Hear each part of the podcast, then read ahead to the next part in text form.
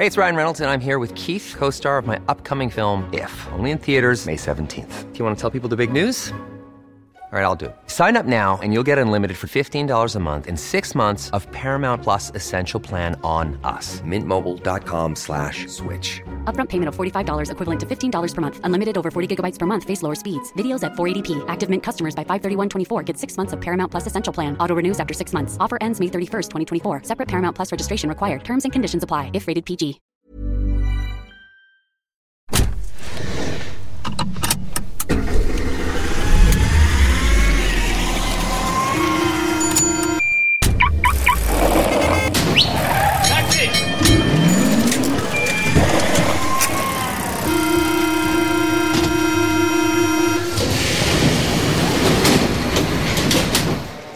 Commute épisode 11, bienvenue sur votre podcast de qualité sur la mobilité. Je suis Ken Mogard, je suis ravi de vous retrouver pour ce nouvel épisode de rentrée. On a réussi enfin à se réunir tous les trois qui ben, C'est la fine équipe en compagnie de Chloé. Bonjour Chloé. Salut Ken, salut Victor, je suis contente de vous retrouver.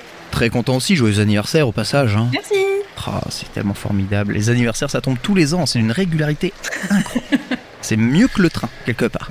Bonjour Victor, comment vas-tu? Salut, bah écoute, ça va très bien. Ce début d'année euh, mouvementé par les annonces de notre Premier ministre. Euh, mais, mais non, ça va. Ça va aller? Oui, c'est vrai Oui, que bon, on a, on a plus trop le droit de bouger, mais ça va être justement peut-être un peu euh, l'objectif de ta chronique, puisque tu vas nous parler mobilité post-confinement aujourd'hui. Pour toi, Chloé, on va discuter évidemment euh, du casque. À vélo, faut-il le porter, faut-il ne pas le porter Le Après, débat euh, est ouvert. Une, ré- une réaction vitriol sur le dernier euh, Ouais. commute. Tu vas venir t'expliquer et nous exposer tous tes arguments. Je, je veux entendre ta théorie, Chloé. Vous allez tous être d'accord avec moi à la fin. Ah. J'ai vraiment, j'ai vraiment hâte. Et quant à moi, je vais vous parler aujourd'hui de la voiture électrique. La transition est-elle en marche? Commute, épisode 11. Ça commence tout de suite avec la première chronique.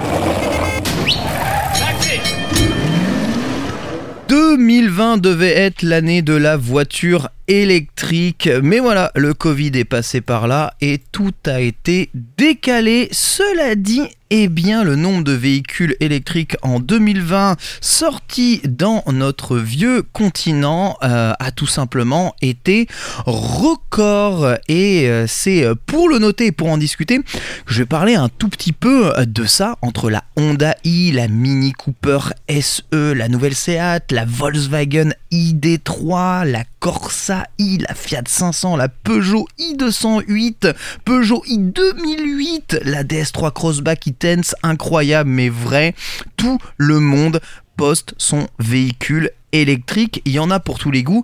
Et spoiler alerte, il y a énormément, énormément de SUV qui arrivent sur le segment de ces voitures électriques. Ça vous a peut-être pas échappé, mais si vous avez regardé un tant soit peu la télévision ces derniers temps, il n'existe littéralement plus aucune publicité pour une voiture qui n'est pas au minimum hybride, au mieux hybride rechargeable, on va faire des tier listes, et au maximum, eh bien, électrique. Mais pourquoi que s'est-il passé? Comment un simple confinement a pu faire passer le sacro-saint diesel de 2010 ou euh, l'essence va tous nous sauver de euh, 2015 au rang de ces voitures n'existent pas?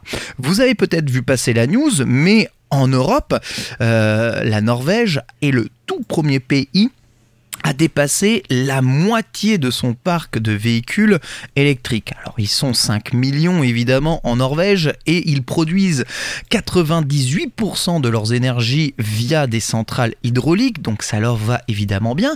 Mais la Norvège c'est un pays... Je me permets de te, Oui. te corriger, je crois que c'est pas la moitié du parc automobile qui est passé en électrique, c'est la moitié des ventes de véhicules neufs Oui, la moitié des ventes de véhicules neufs. Oui, d'accord. Oui, ok, c'est vrai. C'est, tu vois, c'est pas du tout la même chose. Tu as totalement raison. C'est vrai qu'il y a les voitures qui restent, euh, qui restent encore ici. Mais oui, la moitié des ventes de véhicules neufs. En tout cas, ça reste le premier pays dans le monde à dépasser, en tout cas, ce, fameux ratio. On va dire qu'ils sont en pleine transition. Et oui, c'est plus facile, évidemment, peut-être pour eux, avec des aides de l'État qui sont énormes. Mais en Norvège, vous, vous l'avez quand même pas, euh, vous l'avez noté, il fait extrêmement froid, même plutôt froid, ce qui n'est vraiment, vraiment, vraiment pas favorable aux véhicules euh, électriques. Entre quasi impossibilité de recharger par grand froid en dehors d'infrastructures très développées et performance évidemment de batterie diminuée, il faut quand même relativement bien s'armer, mais ça ne gêne absolument pas eh bien, les habitants sur ces territoires. Et j'ai envie de dire que des pays comme la Hollande, le Danemark, la Finlande, la Norvège, et tous les pays du nord de l'Europe sont tous en train d'entamer cette transition. Je pense que la Hollande passera quasiment euh, aussi au 50-50 euh, euh, du nombre de véhicules achetés avec des véhicules électriques. Donc ça va tout de même très très vite. Tout Est-ce que tu comptes les Ouais. véhicules qui sont euh, mis Ouais, euh, mixtes hybride rechargeable, ça, enfin Ah ouais. hybride rechargeable, ça marche. Ouais. Hybride rechargeable, c'est un véhicule électrique aussi. Mhm. Voilà. Donc, euh, par contre, hybride, ça compte pas, il me semble, dans leurs statistiques. Mais dès que tu peux rouler 100% électrique avec ton véhicule, par exemple, la dernière. Exact, même si c'est 20 bornes. Par exemple, la dernière Ferrari SF90, pas de problème. Une voiture 100% écolo euh, qui pourra ravir très probablement nos amis euh, norvégiens. Mais bon, c- c'est pas tout. hein. En vérité, tous les modèles qui n'ont pas pu sortir ici en 2020 vont tous être répercutés en 2021. Et en 2021, il va en sortir sincèrement des tétrachés de voitures électriques. Alors, euh, j'ai envie de poser la question, pourquoi pourquoi est-ce que cette transition s'opère là, maintenant? Pourquoi est-ce que autant de constructeurs poussent les voitures électriques?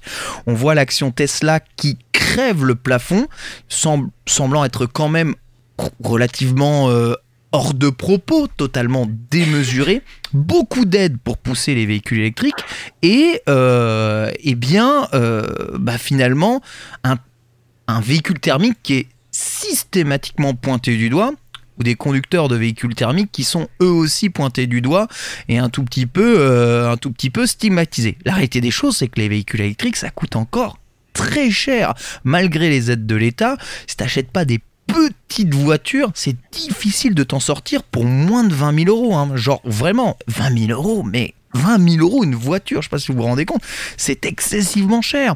L'offre d'occasion est quasi inexistante, sauf pour des modèles qui est qui sont vraiment très très peu euh, euh, répandus ou très très peu voulus. Et la décote des véhicules électriques eh bien, est quasi inexistante. Euh, rien qu'une une, des premières euh, versions de la Model S avec 500 000 bornes vous coûtera quand même 40 000 euros. Voilà, c'est c'est quand même c'est quand même relativement violent. Ouais, c'est c'est relativement faire. Après, c'est c'est une affaire en vérité, mais euh, mais c'est pas des véhicules qui sont euh, faciles qui sont faciles d'accès.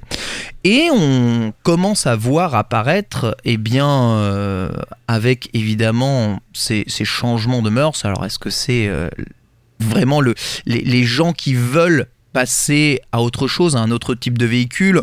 Si vous me posez la question personnelle, je vous dirais que dans la vie de tous les jours, je préfère rouler en électrique, quelle que soit l'utilisation. Vraiment, hein, c'est quasiment mieux pour se déplacer tout le temps en ville, beaucoup plus agréable à rouler, beaucoup plus silencieux, beaucoup plus smooth, beaucoup moins de problèmes mécaniques. Bref, je trouve que de manière générale, si on va pas dans les spécificités pures, c'est-à-dire euh, la voiture de course, la voiture pour faire des grandes distances répétées, etc. Voilà, si on n'a pas des demandes très spécifiques, la voiture de tous les jours électrique est pour moi, euh, on va dire une meilleure voiture entre guillemets que n'importe quel modèle thermique existant aujourd'hui. Mais ça reste quand même, euh, ça reste quand même parfois excessivement cher par rapport à ce- et aux performances, on va dire, que tu obtiens sur ce genre de véhicule, surtout avec un marché de l'occasion euh, relativement développé. Mais du coup, je te coupe Ouais.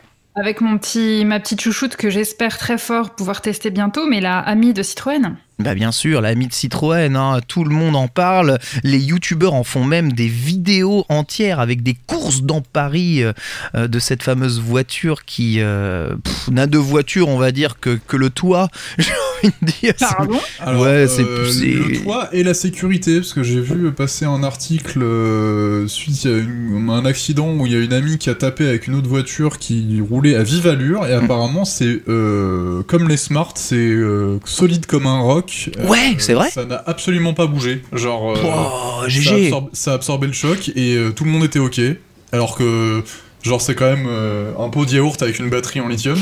Mais de ouf. Je De ouf. un peu médisant sur la AMI, attention. Je Oui, non. coup, je, je te Je coupais suis- là-dessus parce que tu disais effectivement que la question se pose de l'utilisation à 90% des gens euh, Ouais. de leur véhicule, c'est Ouais. quotidien en ville sur des petites distances. Carrément, exactement, c'est ça. Quotidien en ville sur des petites distances ou euh, même de manière plus générale hein, pour euh, partir en week-end ou aller euh, faire quelques mini longues distances. Les véhicules électriques, c'est de plus en plus répandu, donc on a quand même un retour assez important aujourd'hui sur les véhicules électriques. On sait que, bon, il faut quand même taper sur des véhicules très chers pour commencer à avoir un confort de multi-usage euh, assez, euh, assez important. Quand on va chercher... Le, ti- le ticket d'entrée commence à descendre gentiment. De ouf. Genre, si, si tu prends une. Zoé avec, euh, avec des aides gouvernementales ou une e-golf, euh, tu, tu- alors c'est, du premium, mais c'est pour, euh, Hmm. des, pour des poches euh, de gens qui achèteraient un véhicule neuf, mais c'est abordable. Autant la Zoé, je suis d'accord parce que la, la- la dernière Zoé, quoi, elle est équipée d'une batterie de, de 50 euh, de 50 kWh, c'est ça? Euh, Donc euh, pas ça les reste. détails, mais euh, ça a reste une grosse batterie. Plusieurs centaines de kilomètres. euh, Oh ouais, en tout cas, c'est une voiture qui fait plus de 300 km, la Zoé. Ça, c'est sûr, c'est sûr et certain. La nouvelle Zoé, elle reste quand même très chère. hein. C'est plus de 20 000 euros, hein, la Zoé, même avec les aides. 32 gouvernementales. 500 ici. Voilà, suivant. Merci beaucoup. Il y avait 10 000, d'aides- 10 000 euros d'aide, je crois. Ouais, on, reste toujours sur les 7000, mais bon, c'est c'est- enfin, c'est quand même des véhicules neufs. Alors aujourd'hui, beaucoup de gens passent par le leasing, donc sauf des véhicules euh, sans vraiment pouvoir se les offrir quelque part, j'ai envie de dire. Je suis bien placé pour, pour parler du leasing, mais euh, ça reste quand même euh, difficile à aborder, et pourtant tout le monde pousse, pousse là-dedans euh, chaque consommateur. Et tous les consommateurs commencent à se poser réellement la question. Deux problèmes arrivent du coup en, en- comment euh, eh bien en tête de liste lorsqu'on parle de véhicules électriques. Comment eh bien recharger son véhicule? Comment installer une borne de recharge chez soi? C'est souvent un problème en ville notamment, avec des gens qui ne possèdent pas de parking. On pourra parler peut-être dans un autre épisode de Commute. Est-ce qu'on aura sincèrement le droit d'avoir une voiture si on ne possède pas une place de parking à Paris? C'est le cas évidemment d'énormément de Ah. personnes. Ou dans les moi, grandes villes. J'élargis la question, mais si t'as pas de parking pour garer ta voiture, est-ce qu'il y a beaucoup de gens à Paris qui possèdent une voiture euh, Enfin, je dis à Paris, mais euh, peu importe. Ouais, où dire, euh, dans, dans les grandes qui- villes. Qui sont garés dans la, qui sont garés dans la rue euh, H24. Je veux dire, la possession d'une voiture, c'est un peu euh, lié à, au- à ta possibilité de garer euh, ton véhicule euh, proche de chez toi. Ah moi j'en connais beaucoup. hein. J'en connais beaucoup. Ah oui, j'en connais énormément. Et, Et, d'ailleurs, ça courage de pas prendre de parking parce que déjà ça veut dire que tu tournes pendant une heure autour de chez toi, tu Ah ouais. prends une amende un jour sur deux. Ah ouais, bah j'étais dans ce cas-là euh, pendant 4 ans de ma vie, hein, sincèrement. quelle horreur. J'ai eu une voiture euh, en région parisienne alors, euh, alors, sans avoir de parking parce que je n'avais pas de moyen de me payer un appart avec un parking. hein. Ouais, mais je, je pense qu'on parle pas de, de gens qui, ont, qui mettent euh, 30 à 40 000 euros dans un véhicule neuf. Tu vois, genre moi, si j'achète euh, un- une citadine un, un peu cool, euh, neuve, euh, je la laisse pas garer dans la rue parce que bon, tu la laisses garer 6 mois dans la rue et. euh, Enfin, ta, ta carrosserie elle prend cher quoi. Totalement vrai. très cher à l'assurance. Totalement, ouais, totalement vrai. En plus, si vous n'avez pas de parking, l'assurance va vous cartonner. Bon, quand bien même ils ont un parking, le problème de poser une borne de recharge est quand même pas quelque chose de si naturel que ça pour tout le monde. Et puis, il y a le problème des copropriétés aussi, si on n'est pas propriétaire de sa propre maison, le problème de la location, si c'est toi qui loues, est-ce que tu poses une borne de recharge pour ton proprio? Comment est-ce que ça marche? Tout ça, les propriétaires ne se mettent pas en marche. En fait, il y a un frein en ville à la pose de véhicules électriques. Et je tiens euh, ces informations bah, de, la concession euh, Neubauer de, de, de Levallois qui m'a généreusement proposé d'essayer récemment la nouvelle Fiat 500 électrique et qui m'exposait, on va dire, un peu toutes les problématiques euh, que rencontraient ben, les consommateurs qui voulaient passer à l'électrique euh, avec cette euh, nouvelle Fiat 500. Au passage, C'est cette cool pour nou- une concession euh, de, de dire voilà Ouais. quels sont les problèmes quoi? bah ouais, parce que c'est pas sponsorisé. Hein. Non, pas du tout. Ils ont deux- en fait, ils ont deux gros problèmes. Eux, le, le premier problème, moi, c'est la crise économique. Les gens on, font attention en fait à leur argent. Du coup, passer à un véhicule électrique, même avec 7000 euros de, d'aide de l'État, c'est, c'est compliqué. Et, le mec, il travaille dans une concession à Levallois-Perret. Donc autant me dire que si c'est compliqué à Levallois-Perret, c'est que je pense. Ouais, voilà. ça doit être compliqué partout. Euh, et euh, le deuxième, ouais, cette fameuse problème de la borne de recharge électrique. Mais dès que tu as réussi à résoudre ce problème, Mamma mia, mais un nouveau monde s'offre à toi avec ton véhicule. Si le véhicule est capable de dépasser les 300 km d'autonomie. Pour moi, c'est vraiment 300 km, c'est vraiment un seuil.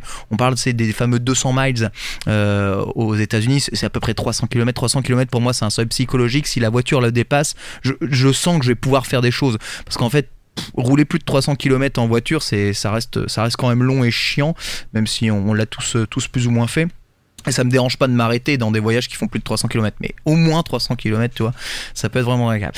Et, euh, et là, donc, cette nouvelle Fiat 500, elle est capable de faire ça. Une citadine, aujourd'hui, qui est capable de faire plus de 300 km, quoi. Et c'est peut-être là où on se rend compte que la, transition se fait parce que la technologie commence à suivre, parce que les consommations commencent réellement à baisser, et parce que au-delà d'être réellement abordables, on a des véhicules qui sont réellement fonctionnels. Et c'est euh, assez intéressant euh, du coup de voir que la plupart des constructeurs croient en, ces projets de, transition électrique. Alors, est-ce que c'est bien, est-ce que c'est pas bien? Je suis pas vraiment là pour, pour répondre à cette question. Et on a fait une chronique dessus Exactement. sur la pollution. Euh, c'était l'épisode numéro pouvez... 3. Exactement, vous pouvez vous référer justement à l'épisode numéro 3 où on en parle. Le truc c'est qu'il faut bien comprendre que cette transition, elle s'accompagnera forcément d'une baisse très très très importante des avantages que vous avez à l'heure actuelle. Donc posez-vous bien la question, est-ce qu'il ne serait pas judicieux d'investir relativement tôt pour profiter du maximum d'aide et surtout pour profiter que l'électricité soit encore peu chère, comme on dit dans le sud, parce que on le voit dans certains autres pays d'Europe, mais quand le manque à gagner sur l'essence commencera à être vraiment très important au niveau des taxes de l'État, il est absolument évident que les taxes vont se déporter sur eh bien l'électricité de déplacement. C'est quasiment sûr et certain. Peut-être pas autant, mais au moins euh, augmenter drastiquement le prix de la recharge de, votre, de votre véhicule. Oui, après on est dans un pays où globalement euh, notre électricité vient du nucléaire, donc c'est pas là où c'est le plus cher. oui, non, mais c'est pas c'est pas c'est pas l'électricité vraiment qui va augmenter en niveau de prix, c'est les taxes dessus. Oui, tu vois. Euh, l'essence, s'il n'y a pas 90% de taxes, entre guillemets, ça serait pas cher, tu vois. Il y a des pays où tu peux vraiment te faire plaisir à pas cher avec des moteurs, euh, avec des moteurs essence. Donc, ils comprennent même pas l'idée de, de, ne pas consommer et gaspiller l'essence. Mais, mais chez nous, c'est sûr, ça va augmenter. Donc voilà. Euh, faites attention et jugez ce qui est bon ou pas bon pour vous en termes d'utilité. En tout cas, aujourd'hui, sur certains modèles qu'il faut bien entendu bien chercher, bien regarder, l'électricité eh bien, euh, ça marche et c'est viable dans la vie de tous les jours. Il y aura toujours 2-3 commuters, je sais bien, qui viendront Ah oui, mais moi, tu comprends, je fais 300 km par jour. voilà, exactement. Bah oui, bah tu fais 300 km. comme seule voiture, quand tu euh, habites dans une ville périphérique euh, où tu dois beaucoup te déplacer, je pense que modèle unique de voiture, ça marche pas. Après, euh, ça, je pense que pour le trois quart des gens, ça, peut passer, mais, même, même à la campagne, euh, avec ma maman qui doit faire, euh, toi, ses 60 km par jour, il y a zéro souci, tu vois, et même si elle doit aller faire des courses après, Moi, je voulais rebondir juste sur un truc où tu disais que c'était les, que les constructeurs y croyaient. Moi, je pense qu'il y a aussi le la menace, enfin la menace pour eux de l'interdiction des véhicules, de la vente de véhicules neufs. ouais thermique en 2030 pour l'Europe et 2035 pour la Californie. Donc euh, pour le reste des États-Unis, en gros, 2035-2040, euh, c'est finito. Et vous n'avez pas l'impression qu'ils sont un peu plus informés que nous Parce que, enfin, je, je sais pas en fait, on comprend pas vraiment où est leur intérêt de pousser des véhicules qui sont du coup euh, plus chers qu'avant, d'autant plus que les marges sont pas forcément beaucoup plus importantes hein, sur les véhicules bah, électriques. Hein. Pas parce qu'ils se placent pour l'avenir, tu crois pas? Oui, très, oui, oui, oui. Parce oui. qu'en vrai, tu dis qu'ils poussent beaucoup, mais euh, ce qui s'est le plus vendu l'année dernière, c'est les SUV. Donc c'est pas, tu vois, là, je, je pense qu'on a peut-être une vision un peu biaisée de, des ventes électriques en France, en tout cas. Non, bien sûr. Ah, je dis pas que ça, ça, ça atteint des sommets, mais chaque année, c'est de mieux en mieux, tu vois. Oui, bien sûr, mais je pense que c'est aussi un truc de société.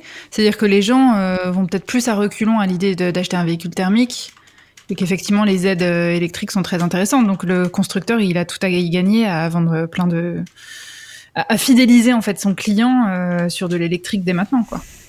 Après, je- je- de ce que j'ai compris aussi euh, de, mon, de ma veille euh, auprès des journalistes spécialisés, c'est que en gros, euh, on assiste à la dernière génération euh, de voitures, parce qu'en général, une génération de voitures, c'est 10-15 ans en termes de développement de motorisation et Ouais. de, de- de gamme. Donc là, on est sur vraiment la dernière génération de véhicules thermiques pour le grand public.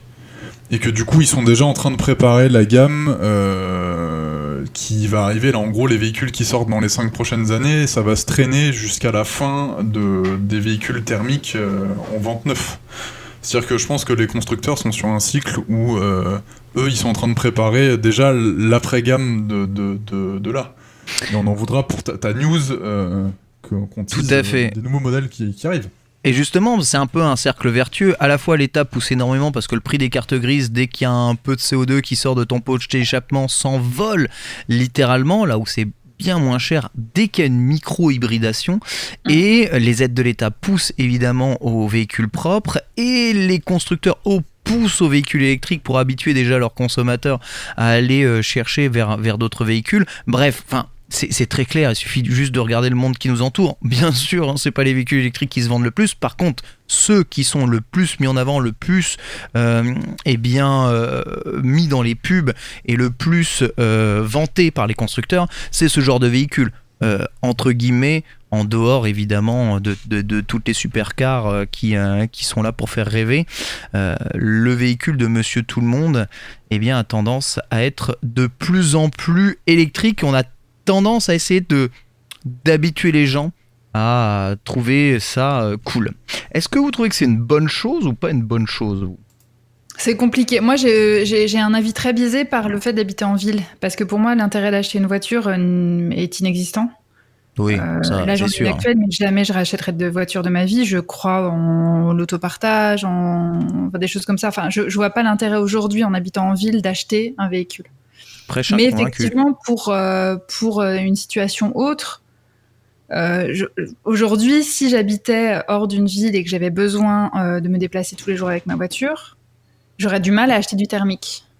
Avec toutes les connaissances qu'on a maintenant sur la pollution, sur les choses comme ça, euh, au- au-delà de, de la mise en avant par les constructeurs, les choses comme ça, je sais que j'irai chercher moi de, de l'électrique. quoi. Très bien. Et toi, Victor?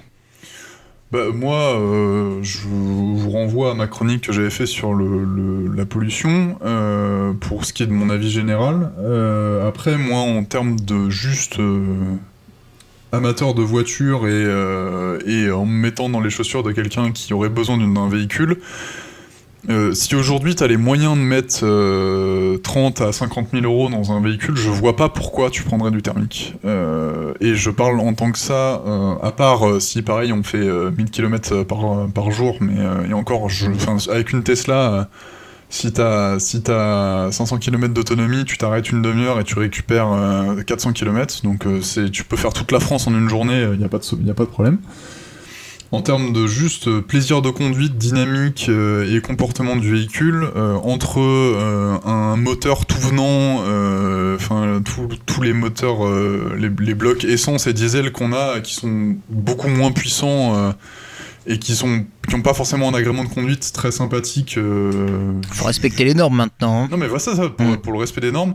En fait, quitte, quitte à avoir un truc pas, pas cool à conduire en termes de sensation, euh, autant prendre de l'électrique parce qu'au moins ça a un peu de patate quoi. Et, euh, et, et, et en termes de, de, de silence à l'utilisation, enfin je veux dire c'est plus luxueux que n'importe quelle Mercedes, euh, n'importe quelle limousine Mercedes des années 2000 avec des V12 qui étaient calés pour faire le moins de bruit possible. Et ben l'électrique c'est ça en fait. Enfin, genre l'électrique c'est le silence absolu d'utilisation, c'est trop bien.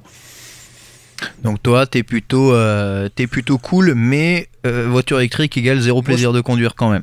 Non, non, non, je pense que ça peut être bien. Après, euh, je, je, pense pas que ce soit. euh, je pense pas que la solution soit de remplacer l'intégralité des véhicules thermiques aujourd'hui par des véhicules électriques. Je pense que ça va, ça va passer par euh, l'abandon d'un véhicule personnel pour une, pour une partie de la population et ceux qui pourront pas faire autrement, ce sera de l'électrique. On vous renvoie à l'épisode précédent de Commute, justement, où on a beaucoup poussé sur un véhicule pour eh bien, votre type d'utilisation. Il n'y a pas de véhicule universel qui vous fera tout. Il n'y a pas de dead build du véhicule. Exactement. Il Ça n'y a, n'existe- pas de endgame. Exactement, exactement. Vous ne pourrez pas faire ça. Voilà.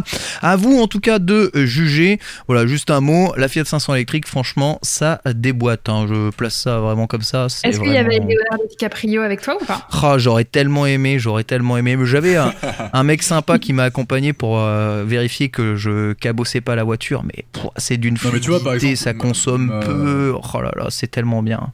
madame que j'embrasse, euh, qui partage euh, ma vie, euh, elle a une Fiat 500 avec un 4 cylindres d'un litre 2 qui fait environ 3 chevaux. Quel Et bah, enfer. c'est l'enfer- C'est l'enfer à Et ouais, bon, c'est vois, une des genre, pires ça voitures. dans tous les sens, ça accélère pas, machin. Bah, tu me mets une voiture, Ouais. tu me mets une 500 électrique, je serais bien plus content. Ah mais je te jure, entre le, la version thermique et la version électrique, t'as l'impression de renaître dans un véhicule en fait.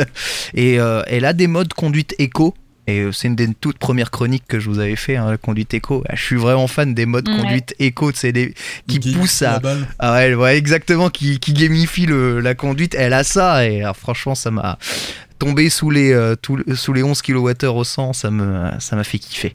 Voilà tout D'ailleurs, euh, est-ce que tu as vu, je te coupe là-dessus parce que je rebondis, est-ce que tu as vu euh, le, la, la conclusion de la baisse de vitesse de 90 à 80 km/h là, L'étude est sortie là, parce ouais, que ça fait deux ans que ça a été appliqué tout à fait. et, euh, et que ça n'est que des bienfaits. Oui. Et notamment Oui. sur la consommation euh, d'essence. Ouais. Et Alors, du coup, mea culpa. parce Évident. Moi, j'en doutais.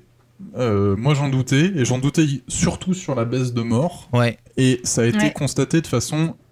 Euh, Ah Il oui. n'y a absolument aucun doute. Quoi. Ah oui, c'est Mea- c'est mea culpa, je 100% me suis factuel. Ah oui, mais j'ai envie de vous dire, pour, pour moi ça, ça sonnait comme une évidence. Maintenant, Ouais, mais euh, Bah là, il y a le retour. Ils sont, en train, hein. ils sont en train de revenir dessus. C'est ça qui est dommage. hein. oui, bah maintenant passer la route à 70 partout, euh, on aura le même Non, constat, non, tu vois. On- je t'assure qu'on aura le même constat. et puis bougez pas de chez vous, et puis vous verrez, on aura encore meilleur constat. Mais Sinon, Mais, le euh, train à 300 km/h. Euh, dangereux le train, t'es ouf ou quoi bah, Ultra dangereux. Ah oui, oui. Non, donc voilà, non, mais c'est bien de rouler euh, éco, moins vite, ça vous fait gagner des sous, euh, il y a moins de morts et euh, ça fait perdre, ils ont calculé une seconde par kilomètre.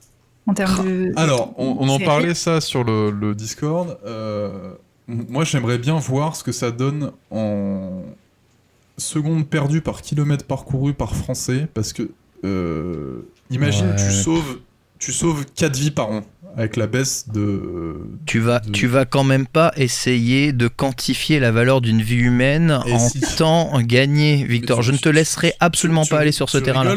Tu rigoles, mais c'est euh, ça fait partie des moyens de. de Un euro du kilomètre par an. Non, non, non, non, pas, pas- pas de valoriser en termes d'argent, mais de valoriser en termes de temps gagné. Par exemple, si tu améliores la fluidité de la ligne 13 euh, dans Paris, C'est possible de faire ça tu, tu gagnes l'équivalent de plusieurs vies humaines par an, tu vois, de gens qui étaient perdus Ah dans, oui. les, dans Ouais. les transports. Donc là, du Ouais. coup, tu te dis, est-ce que on n'a pas perdu plus de vies dans des voitures Écoute, euh, Vous partez Non. du principe que faire un trajet, c'est du temps perdu, et moi je ne suis pas d'accord avec ça, et je pense que ce sera de plus en plus faux, d'autant plus si vous faites votre trajet à plusieurs. Ça permet à la fois de sociabiliser, ça permet à tous les passagers de faire des choses, leur vie, de se cultiver. Voilà, vous pouvez utiliser le, le temps de déplacement pour bien des choses. Alors évidemment, pour le conducteur, c'est plus compliqué, mais peut-être que la voiture autonome réglera ça pour au moins 50% de votre trajet long. Euh, donc, à mon avis, c'est un faux problème. Mais euh, voilà, terminé du coup avec tout ça. Véhicule électrique, hein, n'hésitez pas. Euh, Est-ce que ça, sur les réseaux voilà, ça vous chauffe, ça vous chauffe pas. Hashtag commute sur les réseaux, évidemment, bien entendu. On va passer à la toute première news. On lance un petit jingle et ça fait écho, ça fait écho juste à la chronique. Première news, et c'est évidemment Renault hein, qui euh, eh bien, vient d'annoncer le renouveau de Renault, à savoir la Renault 5. Gros renouveau. le renouveau dans l'ancien. Comment faire du neuf avec du vieux? La boucle est bouclée. Renault en perte de vitesse, back to the basics avec une Renault 5 prototype 100% électrique. J'avais envie de dire évidemment, oui évidemment, une, euh, une Renault promise comme étant la Renault la plus technologique jamais utilisée et jamais créée par, par la marque. Fort réussi, je vous invite à aller la, la, la regarder. C'est très cool elle est réussie, franchement, elle est réussie et elle veut rappeler l'ancien modèle. Ça, je suis moins convaincu, en tout cas, euh, du rappel à l'ancien modèle. En tout cas, ça n'est pas un SUV, c'est déjà assez miraculeux pour le, pour le noter. C'est une, c'est une citadine et bon, bah, c'est elle qui va euh, directement aller en frontal face à l'ID3, face à, la fameuse Tesla 25 000 dollars euh, promise pour 2022 maintenant, hein, puisqu'ils ont accéléré les procédés de, de, de production. Voilà cette fameuse barre euh, de la citadine euh, compacte, enfin la berline hatchback, je sais pas comment on dit euh, du coup en, ah, en, français. merci beaucoup. Merci beaucoup, la citadine à Hayon. Euh, le combat des, de, descendre sous la barre des, des 30 000, puisque tu l'as vu, c'est pas le cas de la Zoé, hein, ma très chère euh, Chloé. Eh bien, euh, c'est c'est la guerre. C'est vraiment, vraiment la guerre. Et ça sera une guerre qui, à mon avis, durera jusqu'en 2025. Et à partir. Ils l'ont ils ont, annoncé pour 25 000 euros, leur objectif, la Renault 5 euh, ils, ont, ils ont rien annoncé, mais s'ils ne se placent pas sur ce genre de segment-là, bah ils ont juste rien compris, ils ont juste perdu le game. C'est plus possible maintenant. La, i208 par exemple, c'est autour de 30 000 euros, je crois. Ouais, c'est ça. C'est ça. Après, bon, il y a les aides de l'État, mais oui, c'est exactement ça. Bah après, c'est les mêmes segments que la Zoé la, i208. Donc je sais pas, tu l'as vu, euh, Chloé? T'aimes bien? T'aimes pas? Je, je suis très partagée parce que déjà, moi, pour moi, on touche pas à la Renault 5 qui est ma première voiture. Hmm, ah oui, j'avoue. Euh, qui est ma première voiture euh, en petite voiture de jouet aussi d'ailleurs. comment on appelle ça? Petite voiture de jouet. Ah oui, Hot Wheels. Ouais, mais c'est quoi l'autre Majorette. Majorette. Majorette que j'aimais de tout mon cœur et que mon rêve s'est réalisé du coup quand j'ai récupéré celle de ma grand-mère. Mais là, je sais pas, non, moi j'aime. Non, ça marche pas. Ok. Je trouve que ça fait très. Euh, à, la fois, elle fait très jouet, je trouve. C'est un, hein, c'est un proto, hein, c'est un proto. Hein. Ouais, à voir. Moi j'attends de voir s'il y a des couleurs sympas. Ah, c'est un peu boring les couleurs de voiture. J'aime beaucoup leur nouveau, nouveau ancien logo qui rappelle euh, le logo designé par Vasarelli euh, dans les années 70. Hmm. Ah, c'est très bien. Et autre chose, moi, que j'apprécie particulièrement, c'est quand un modèle est pensé comme un modèle électrique plutôt qu'un modèle qui a une version électrique. Vous voyez ce que je veux dire? Il, y a hmm. vraiment... Comme la Golf, tu vois. Exactement. Il y a une scission énorme entre tout ça. Et on peut tout tester. Il est prouvé hein, vraiment sur tous les tests que dès que c'est un modèle qui a une version électrique, tu as forcément que du moins bien par rapport à un modèle qui est pensé en version électrique. Voilà, c'est ce qu'ils ont fait pour l'ID3, euh, c'est ce qu'ils ont fait pour la dernière Mustang par exemple, c'est ce qu'ils ont fait euh, pour euh, bah, la Fiat 500e. Il y a plein de modèles comme ça. Alors tu vois, on pense, ils sont en train de faire une Twingo électrique. La Twingo électrique, elle est là, elle est disponible. Hein, tu peux, tu peux y aller.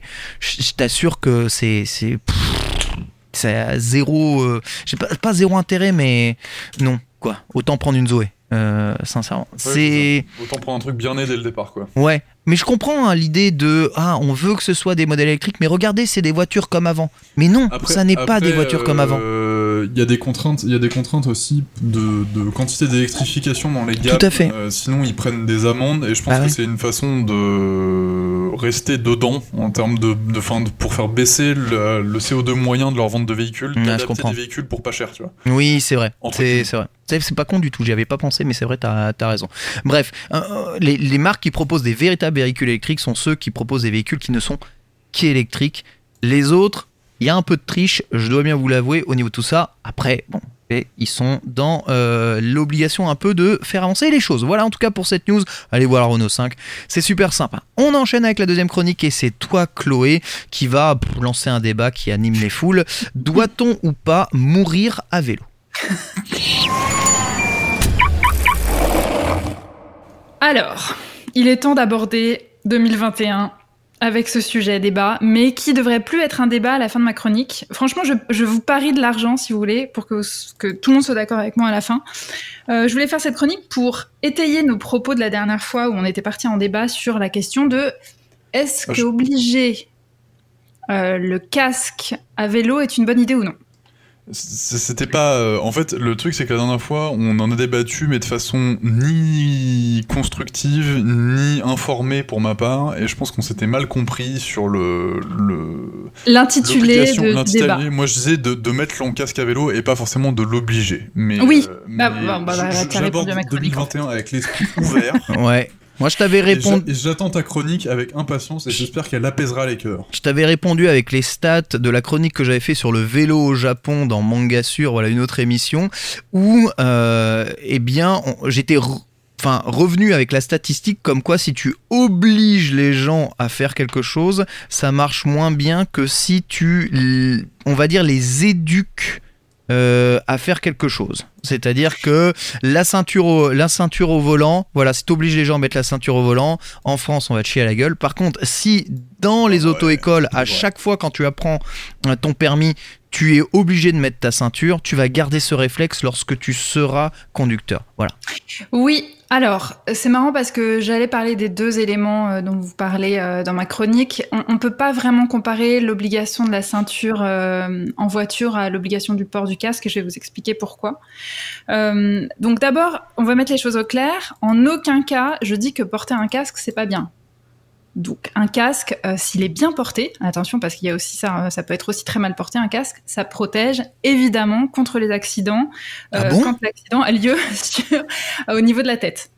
Non mais au- autant autant commencer par des basiques. Hein, Ah ouais? euh, oui, c'est bien de mettre un casque. Sauf que là déjà, bam, je vous débunk la première première information. Un casque ne protège pas toujours contre un choc violent, puisque au-delà d'un choc euh, à 23 km/h, le casque, casque ou pas, euh, vous serez un peu en mauvais état. Sans Donc, déconner. Et ça, c'est vraiment une étude qui a dit ça, qu'au-delà de 23 km/h, casque ou pas casque, euh, t'es pas très bien. Alors, juste, Alors, c'est toi en vélo à 23 km par heure Je pense que la. qui le- bute le- contre la un mur fixe ou c'est la un... vitesse du choc. Euh, après, alors je vais vous parler un petit peu justement des accidents. L'accident seul, la chute, on va dire, où tu, tu chutes tout seul, bah, c'est quand même assez rare que tu ailles à 23 km/h. Euh, Hmm, ouais. Alors, euh, alors, attendez, je vous parle dans un, cadre de, de, de- de- de- d'utilisation du Oui, vélo sûr. quotidienne, pas de, de cyclosport. hein. C'est-à-dire que là, on Très parle pas de sur les pistes, on parle pas du VTT, on parle pas de choses comme ça. On parle vraiment de monsieur et madame tout le monde qui prennent leur vélo pour faire des, euh, des trajets quotidiens, pour aller au travail, pour aller chercher les enfants, pour aller faire les courses. Donc 23 km heure, oui, dans le cadre d'un vélo avec assistance électrique. Et là, c'est fortement recommandé de porter un casque parce que pour moi, ça s'apparente presque à un véhicule à, à moteur, quoi. Bah, c'en est un d'ailleurs. De ouf. Euh, là, on parle vraiment du, du vélo tout simple. Euh, donc le casque est intéressant, mais comme je vous disais, la première chose, c'est s'il est bien porté, parce qu'il y a plein de gens qui portent très mal leur, leur casque. Il faut que le casque soit homologué, ce qui n'est pas de la- le cas de tous les casques qui sont vendus, donc il faut faire attention à ça. Et puis maintenant, je vais vous parler aussi un petit peu des accidents. Alors, quand on chute à vélo, il y a plein d'études. Il n'y a que 17% euh, des accidents à vélo qui concernent la tête. La plupart des accidents à vélo concernent les flancs. Donc en général, on se fait plutôt mal aux membres, supérieurs et inférieurs, et aux mains. Contrairement aux chutes chez les piétons, par exemple, où 90 88% des chutes concernent la tête. Donc si on se base juste sur les chiffres, ça serait plus intéressant de forcer le casque aux piétons qu'au vélo. Donc déjà, voilà, j'avance avec des chiffres. hein. Je vous ai dit, je viens avec un petit peu une chronique travaillée Je- sur pourquoi ça n'est pas forcément intéressant de rendre le- le casque obligatoire. Je bois tes paroles, mais je, je, je comprends pas le, la stade des piétons, mais bon, je, je suis juste une Parce que tu tombes, je sais pas, je sais pas. Mais c'est comme ça. Est-ce que c'est parce que tu tombes de plus haut que tu tombes sur ta tête? J'en sais rien. Est-ce que le, le fait que hum, l'inertie du vélo fait que tu vas plus te pencher et donc tomber sur tes Faire flancs des je- soleils, ouais, Hmm, peut-être. À voir. Mais en tout cas, si- je vais vous mettre à la fin, euh, enfin, je vais vous mettre sur euh, où est-ce que vous voulez toutes les sources, parce que c'est intéressant d'avoir des sources euh, un peu véridiques, quoi. L'autre chose, c'est souvent ce qu'on me réplique, c'est oui, mais de toute façon, ça protège, donc c'est bien. Donc, le rendre obligatoire ou pas, ça peut être que intéressant. C'est ce que j'allais te dire. C'est d'un point de vue individuel, ça. Donc oui, je ne peux pas remettre ça en question. C'est-à-dire que euh, est-ce qu'il est mieux de faire du vélo avec ou sans casque? Eh ben, le casque va plus te protéger que si, tu n'en as pas. on n'est pas bête, on, peut, on peut entendre cet argument. Maintenant, je voudrais un peu vous faire reculer et sortir un peu du point de vue individuel et vous, vous, vous vers le niveau global. Et pour ça, ce qui est intéressant, c'est que le vélo, ça existe depuis longtemps. Euh, on en fait dans tous les pays, et donc on peut regarder un peu ce qui se passe depuis des années dans, chez nos voisins et comprendre un petit peu euh, justement euh, si c'est une bonne idée en regardant ce qui se fait ailleurs. Alors il faut savoir qu'aujourd'hui, en France par exemple, le casque n'est obligatoire que pour les enfants en dessous de 12 ans. C'est ça. Voilà, ça c'est la base. dans les autres pays dans le monde, actuellement il n'y a que deux pays et demi qui ont le casque obligatoire à vélo. Pourquoi et demi? Parce qu'il y a la Nouvelle-Zélande, l'Australie et quelques régions du Canada. C'est pas le Canada en entier. Ah, ok. Voilà. Donc ça, c'est dans le monde entier. Est-ce que ça nous donne déjà euh, une information sur le fait que c'est peut-être pas la meilleure méthode de forcer le port du casque? D'ailleurs, en Australie, ils sont en train de se demander si ce serait pas mal de d'enlever un peu cette loi d'obligation, de l'inciter fortement, mais pas d'obliger. On est bien dans le, je parle vraiment bien d'obligation, hein. c'est-à-dire que si tu ne l'as pas, tu peux avoir une amende. On sait s'ils font beaucoup de vélos dans ces pays ou pas Eh ben, c'est une super transition parce que du coup, ce qui est intéressant de voir euh, dans ces pays, c'est que l'obligation du port du casque, elle a forcément réduit les accidents, un petit peu, et encore, mais surtout, elle a réduit énormément la pratique du vélo. Ouais, elle a réduit les cyclistes, c'était sûr. Donc en elle gros. A elle a réduit la gravité des accidents ou elle a réduit le nombre d'accidents? Elle a même pas, je crois que ça se, c'est même pas, il y a même pas de chiffre vraiment énorme. Si elle a réduit le nombre de cyclistes, elle a réduit le nombre d'accidents. C'est eh vrai. Eh ben non, pas forcément. Et c'est là où c'est très paradoxal la question du débat du casque à vélo, c'est que ça va à l'encontre de ce qu'on peut penser. Et je vais vous envoyer une, étude avec un petit schéma qui est très simple, mais en gros, plus vous, êtes d'utilisateurs de vélo dans un pays par habitant, de trajets par habitant à vélo, moins vous avez d'accidents. Et donc le pays qui est le plus utilisateur, c'est la Hollande. Et ben, c'est là où il y a le moins d'accidents mortels de vélo. Et le casque n'est pas obligatoire. Donc, hmm. comment on appelle ce procédé-là? C'est le procédé de, en fait, plus on, encourage une pratique, plus elle est sécurisée. Et moins va y avoir d'usagers de vélo, plus les accidents seront nombreux, très étonnamment.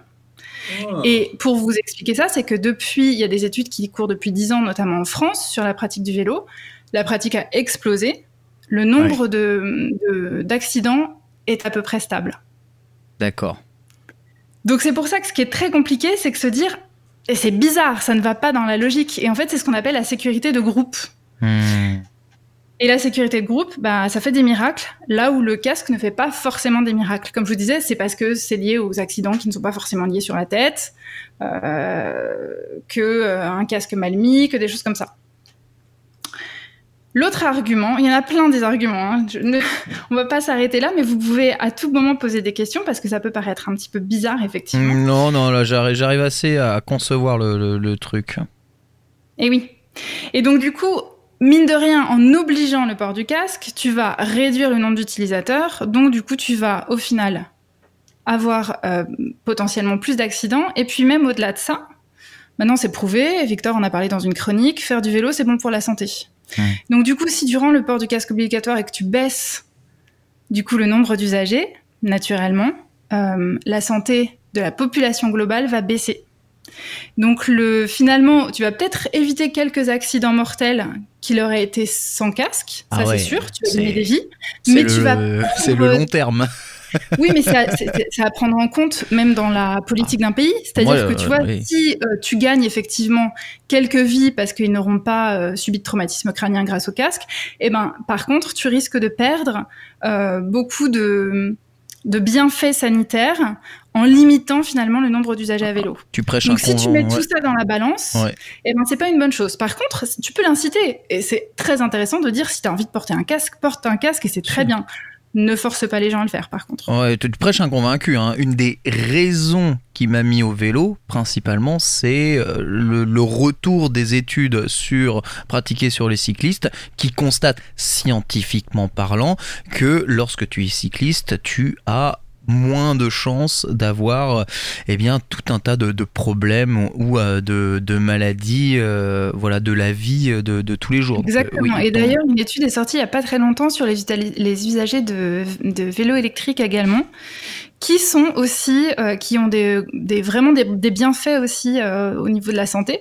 Là, on pourrait se dire, il y a quand même une assistante électrique, ouais. bof. Alors qu'en fait, non, c'est vraiment prouvé que faire euh, cette activité qui demande quand même un minimum d'effort ouais, va t'inciter à faire d'autres activités et va de toute façon avoir des bienfaits assez rapidement sur ton corps. Donc, mmh. même si vous culpabilisez en disant, ouais, moi j'ai pris un vélo électrique, peut-être que c'est pas si bon, bah si, donc, euh, ah. donc euh, que vous preniez un vélo simple ou un vélo électrique, allez-y, ça vous fera du bien non. dans tous les cas. Ne dis pas ça, Chloé. Je viens d'investir 1000 euros dans un autre vélo parce que. Non, mais, mais toi, toi mais t'as investi 1000 euros parce qu'il est très beau ou pas du tout Non, non, mais toi, tu fais partie euh, des, des, des, populations qui veulent pratiquer déjà une activité physique ou tu vois qui peut en pratiquer. Mais je prends l'exemple. Pour une fois, je vais citer ma maman. Vas-y. Euh, qui, qui, a, qui, a, un genou en vrac et euh, qui a du mal, à, enfin qui a du mal à se déplacer sur des, même des petites côtes euh, à vélo oh. mécanique. Ouais. Et du coup, si tu lui donnes un vélo électrique, elle a une petite activité physique qu'elle aurait même, qu'elle aurait pas du tout faite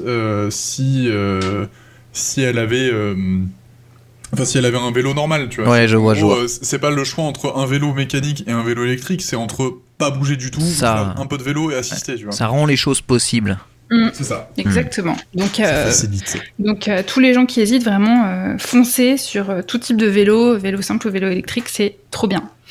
Ensuite, un truc assez intéressant que je voulais aborder, c'est la question du victim, du victim blaming, ou, ou, ou, la question de la responsabilisation de, du cycliste. Ah ouais. Si tu mets un, vé- un casque sur un vélo en disant c'est obligatoire, tu vas quelque part dans l'inconscient collectif dire que euh, s'il n'avait pas de casque, c'est de sa faute s'il lui est arrivé quelque chose.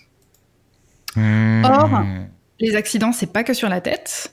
Tu peux être renversé et ne pas mourir, euh, et on peut te rouler dessus. Si t'as un casque, on te roule dessus ou pas, euh, enfin avec ou sans casque, bah il va t'arriver. Enfin, c'est pas très bon pour toi, quoi. Splash.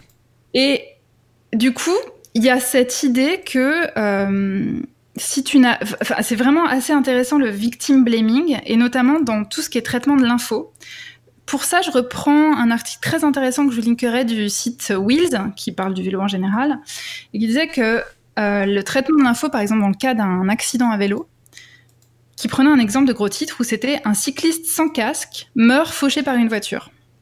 Maintenant, cette phrase, il y a un problème. Parce qu'un cycliste avec casque ou, ou sans casque, ouais, il meurt fauché par une voiture. Qui, meurt, qui meurt fauché. Le fait ouais. d'avoir ajouté un cycliste sans casque, ça met la responsabilité sur le cycliste.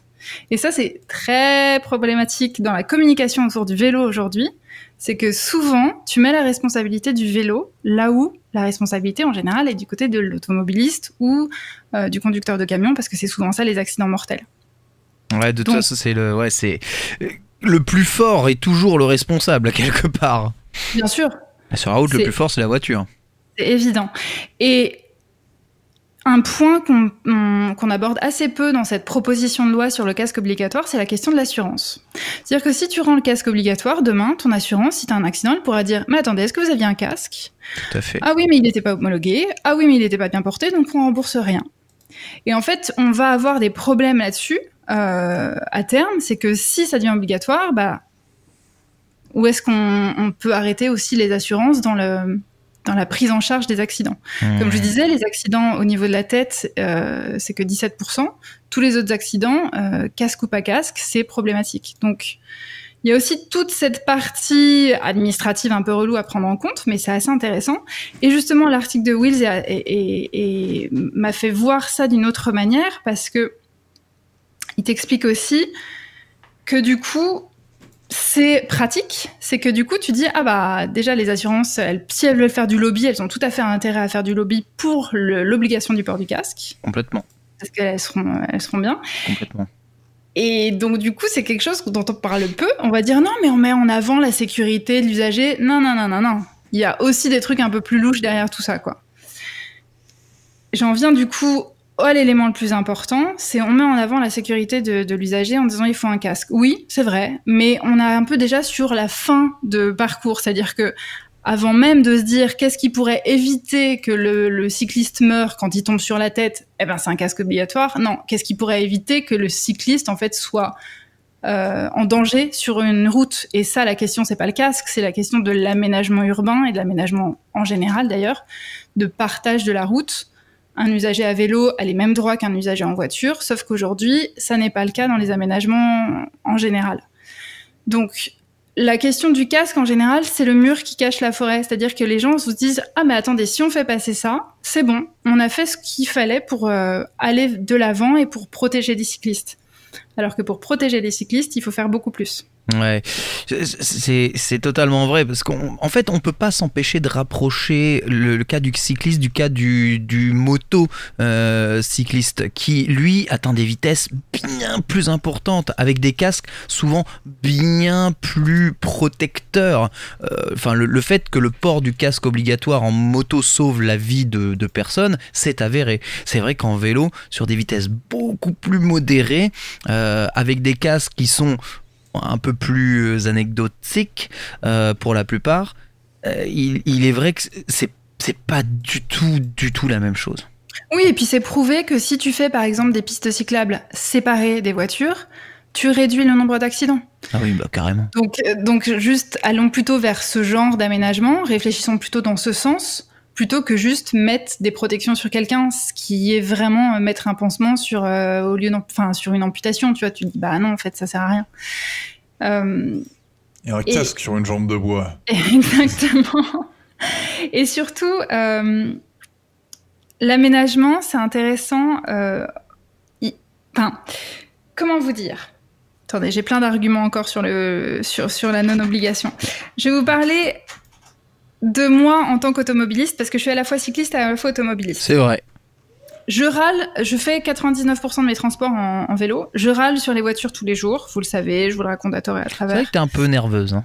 Ouais, mais parce qu'en fait, souvent, en fait, moi j'ai très peur, c'est parce que tu, tu, vois la mort venir hein, quand une voiture fait n'importe quoi et quand t'es à vélo.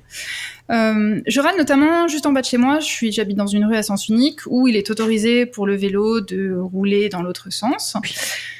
Sauf que l'aménagement n'est pas séparé pour les vélos, c'est juste une petite ligne au sol qui est à 90% effacé.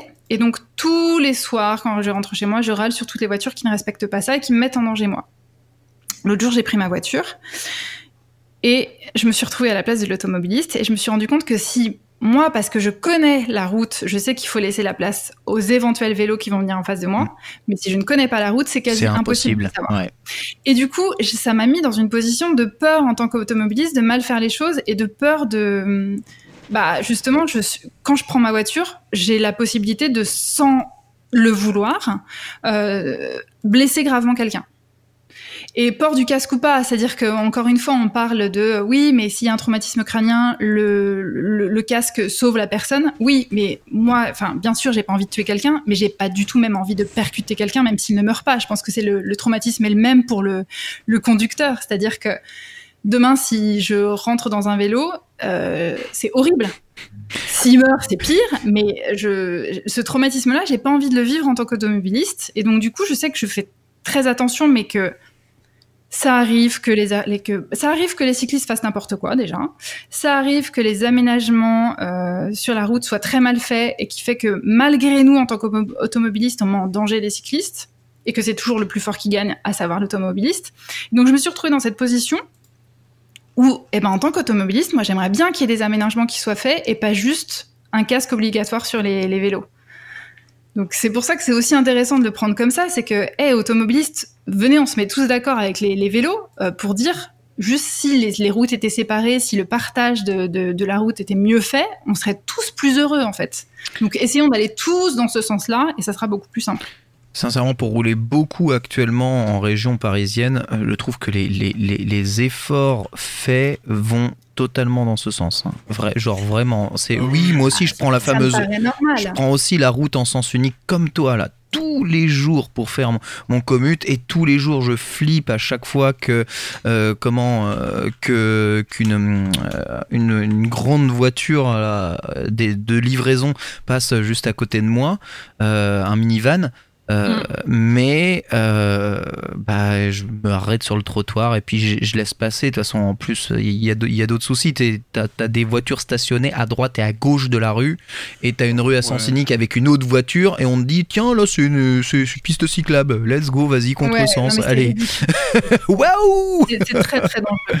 C'est Allez-y. Mais pour tout le reste, oh là là, mais le, le nombre d'aménagements qu'on a aujourd'hui, je veux dire, je me tape des trajets. Je crois que je crois qu'avoir fait quasiment toutes les diagonales possibles et imaginables de Paris.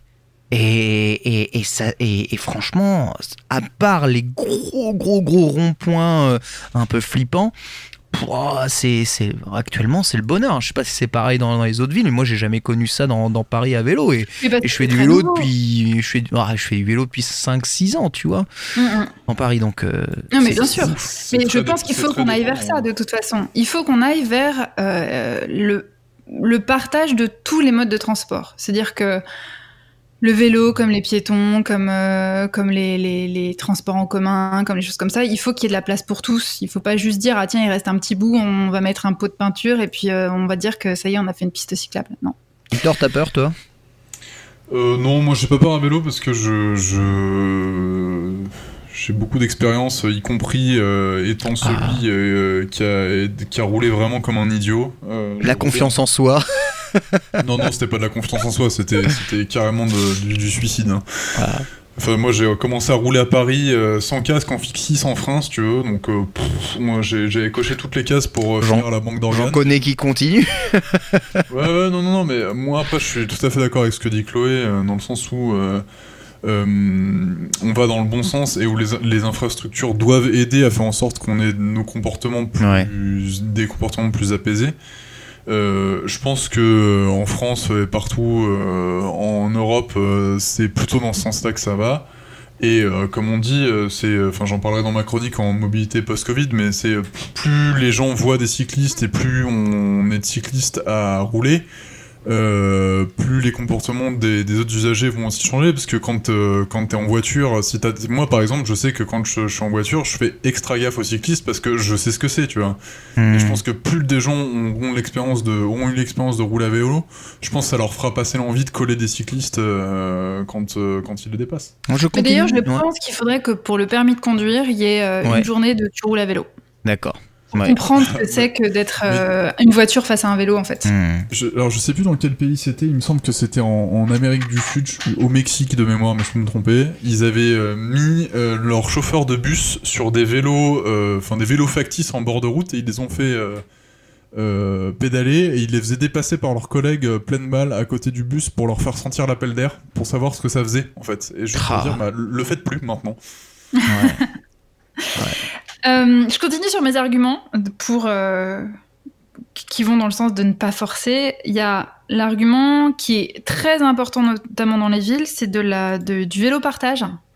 C'est-à-dire que si tu forces un casque, bah, comment tu fais pour euh, tout ce qui est système euh, comme euh, Vélov, Vélib, Vélib, des choses comme ça? Tu peux pas avoir le casque accroché sur les vélos, ils seraient tous volés. Ça veut dire que la personne doit se trimballer avec son casque tout le temps au cas où elle prendrait un vélo à un moment donné. Donc ça veut dire que ça réduirait énormément la pratique du vélo partage, ce qui est vraiment dommage parce que moi personnellement je suis arrivée à la pratique du, vélo par le Vélib.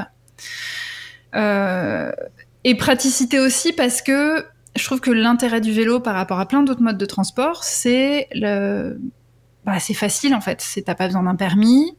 Euh, donc est-ce que tu as envie de t'embêter en plus à avoir un, élément comme le casque?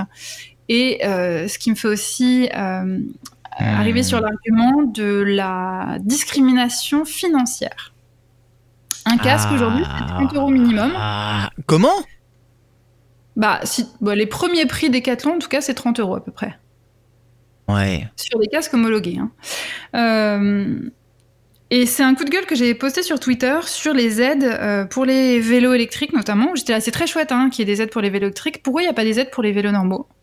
Et Les gens étaient là, oui, mais attends, ça coûte déjà pas cher, donc je vois pas pourquoi il n'y aurait pas d'aide. Bah, ça coûte pas cher, pas pour tout le monde. Un vélo aujourd'hui, on en a déjà parlé la dernière fois, un vélo correct, même d'occasion, il faut compter quand même entre 75 et 100 euros, on va dire. Coûte pas Euh, cher un vélo normal, Victor.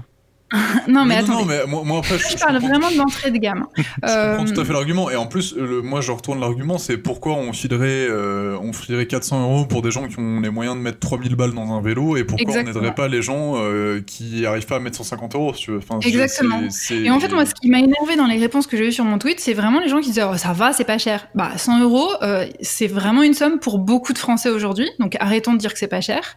D'ailleurs, je signale la super initiative de la ville de Pantin en région parisienne, et il y a d'autres villes qui ont fait ça, qui mettent maintenant des aides pour tout ce qui est vélo simple. Donc, c'est soit une aide à l'achat, soit des, des prêts, soit des choses comme ça. Donc, c'est peut-être une aide de l'ordre de 50 euros, hein, mais euh, c'est quand même énorme pour plein de gens, et que bah ça offre la possibilité de se lancer dans le vélo à des populations qui ne sont pas euh, trop Ah en bah, général euh, touchées par les aides, notamment toutes les populations euh, noires, euh, arabes, des choses comme ça, qui dans les stats sont des gens qui ne sont pas forcément euh, habitués à être considérés euh, comme des usagers possibles de vélo. Et cette stat hyper intéressante aux États-Unis, Pourquoi?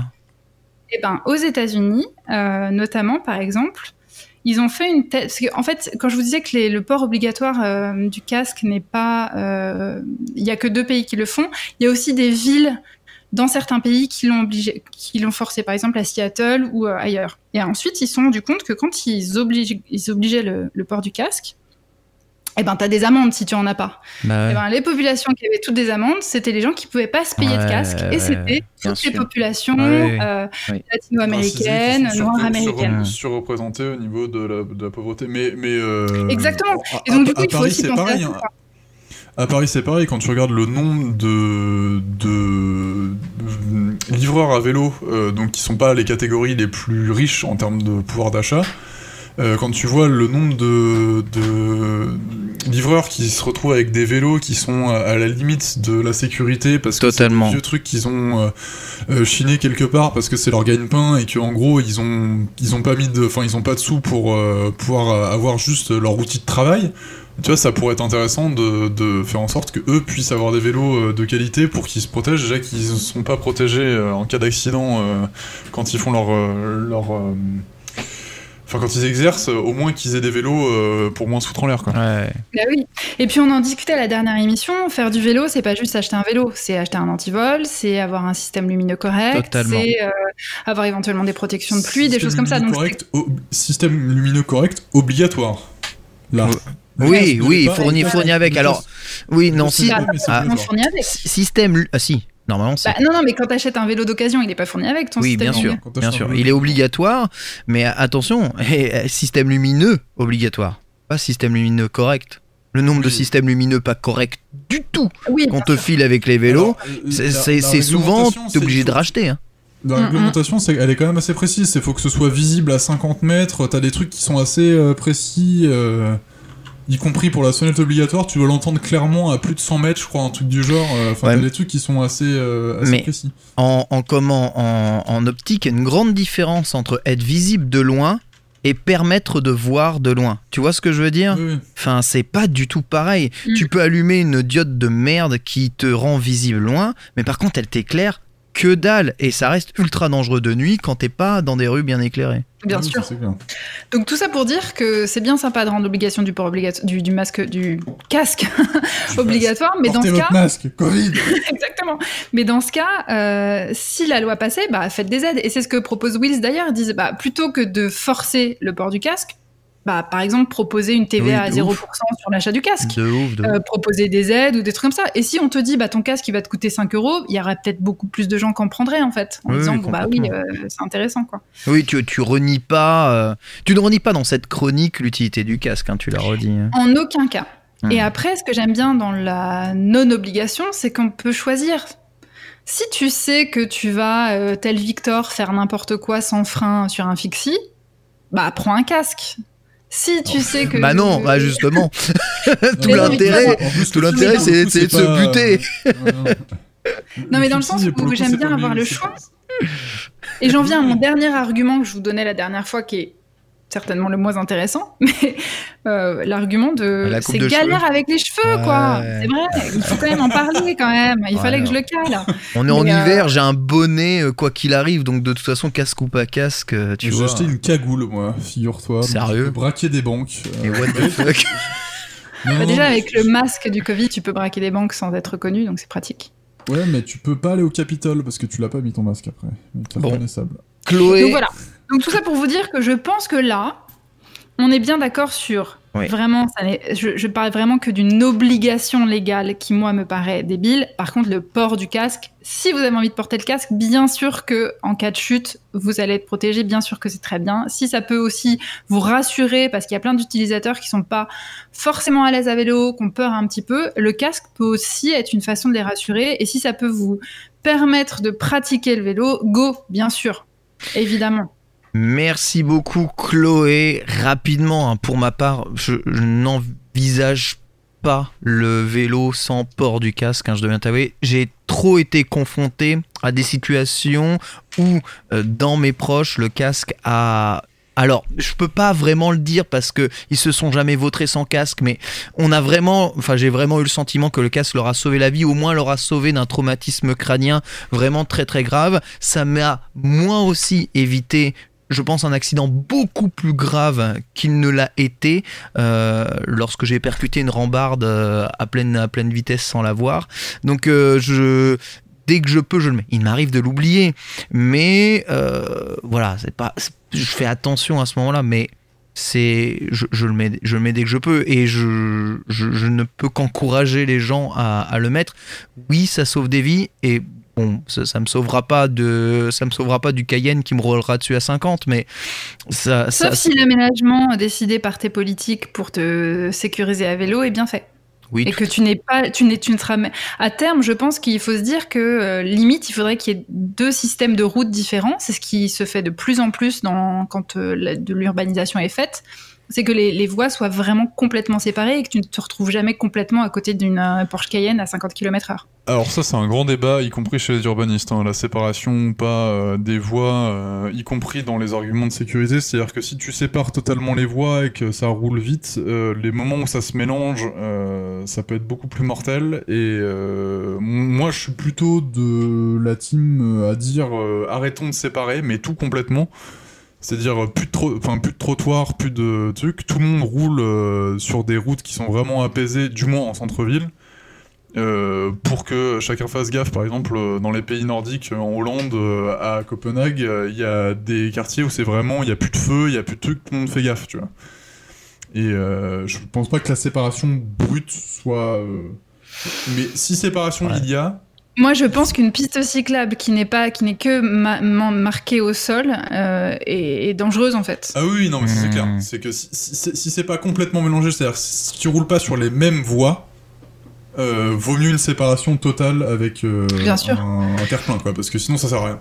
D'ailleurs, je rebondis. Alors, je coupe juste sur. euh, je voulais finir ma chronique là-dessus aussi parce que je me suis beaucoup aidée du coup de, choses, de, ressources euh, pour euh, savoir un petit peu plus sur la question du port du, casque. Je vais pas y arriver, hein, le port du casque. Et je vous recommande bien évidemment le site de la FUB, qui est la Fédération des, usagers de la bicyclette. Wheels, comme je vous dis, qui est un super site qui parle du vélo en général. Un site qui s'appelle aussi provelo.org. Il y a un article très intéressant sur les décodeurs euh, du monde, sur justement le port du casque, qui vous explique plein de trucs. Et euh, mon petit chouchou sur Twitter, qui est Mathieu Chassignet, euh, son arroba c'est M underscore Chassignet, qui est un ingénieur en mobilité durable et qui justement parlait des nouvelles pistes cyclables, je sais plus dans quel pays, qui étaient notifiées euh, au sol par de la peinture rouge et ouais qui disait ça c'est intelligent Ouais. parce que le rouge est la couleur de l'interdiction pour les automobiles. Alors que nous, tu vois, à Paris notamment, il y a plein de pistes cyclables qui sont en vert, vert, ouais. qui est complètement débile en fait. Mais j'en alors- ai vu en rouge euh, j'en ai vu en, rouge, rouge, c'est très intéressant parce que quand tu es automobiliste, bah naturellement tu vas dire ouh attends, je suis pas censé être là, qu'est-ce qui se passe? Alors pour moi, tu vois, ma commute par exemple, euh, qui relie maintenant euh, le 12e arrondissement à, à la fameuse ville de Saint-Denis, je prends le boulevard Magenta là, qui va de Répu jusqu'à la gare du Nord. Ouais. Il y a piste- Il y a piste cyclable, elle est en vert, elle est Full peinte. vert.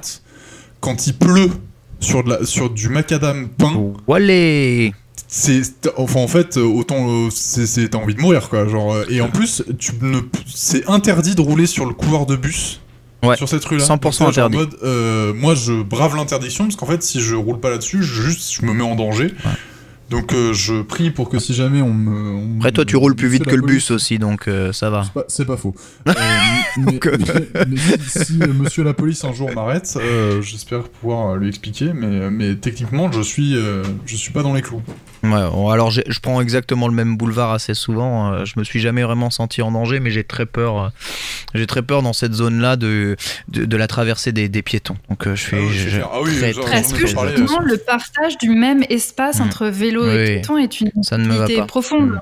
Parce que Ah nous, oui, naturellement, en tant que cyclistes, on va plus vite qu'un piéton, donc on est dangereux pour eux. Donc moi, c'est ça aussi que quand je parlais du partage, Ouais. c'est que faisons en sorte que chaque euh, usager euh, mobile ait un, un couloir dédié quelque part. C'est-à-dire que Mm. comme on a fait avec les M12, qui sont ces petits panneaux qui permettent aux vélos de pouvoir fait. passer au feu rouge, parce qu'on a adapté quelque chose à ce, ce, ce- ce- à- aux, aux cyclistes, parce que c'est spécifique à eux. Donc, euh, donc du coup, adaptons aussi la ville en fonction de si t'es à pied, euh, en bus, à vélo ou en voiture. Et piste rouge, hein, piste rouge, j'ai vu, hein, j'ai fait une petite balade dans Paris euh, là euh, ce, week-end. Et euh, en remontant dans le sud-ouest de Paris, en remontant les boulevards jusqu'à chez France Télévisions, il y avait justement à côté des des comment des, facultés des pistes cyclables full peintes en rouge un peu comment un peu un peu terne mais rouge. Et j'avais vu ça. Non seulement le macadam était un bonheur absolu à rouler, c'est-à-dire ah, c'était tout smooth, pas de boss, pas de truc, on sentait que c'était tout neuf quoi. Tu te sentais que tu sais comme dans Cars quand il vient de repeindre, refaire la, piste et que tout le monde roule, sur la route qui est toute neuve et que c'est trop bien.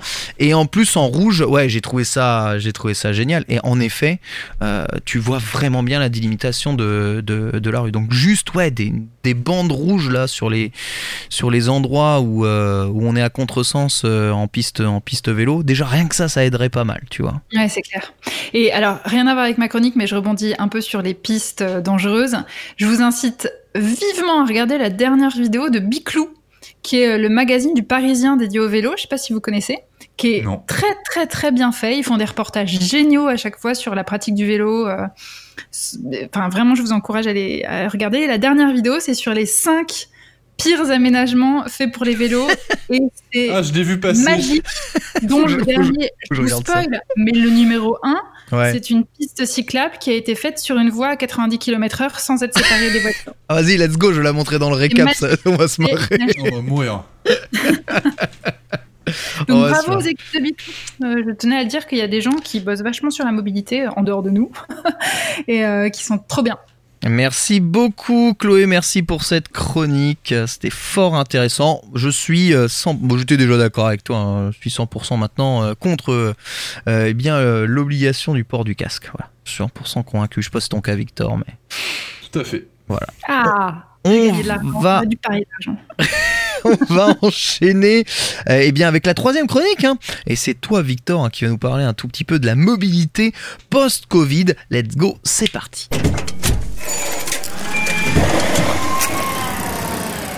Et oui, moi, pour ce début d'année 2020 et à l'aube euh, d'une campagne de vaccination massive euh, Euh, teasée par notre cher Premier ministre Jean Castex, que j'aime beaucoup, je sais pas pourquoi, j'ai beaucoup de sympathie pour cet homme-là, alors que bon, bref, ça doit être l'accent.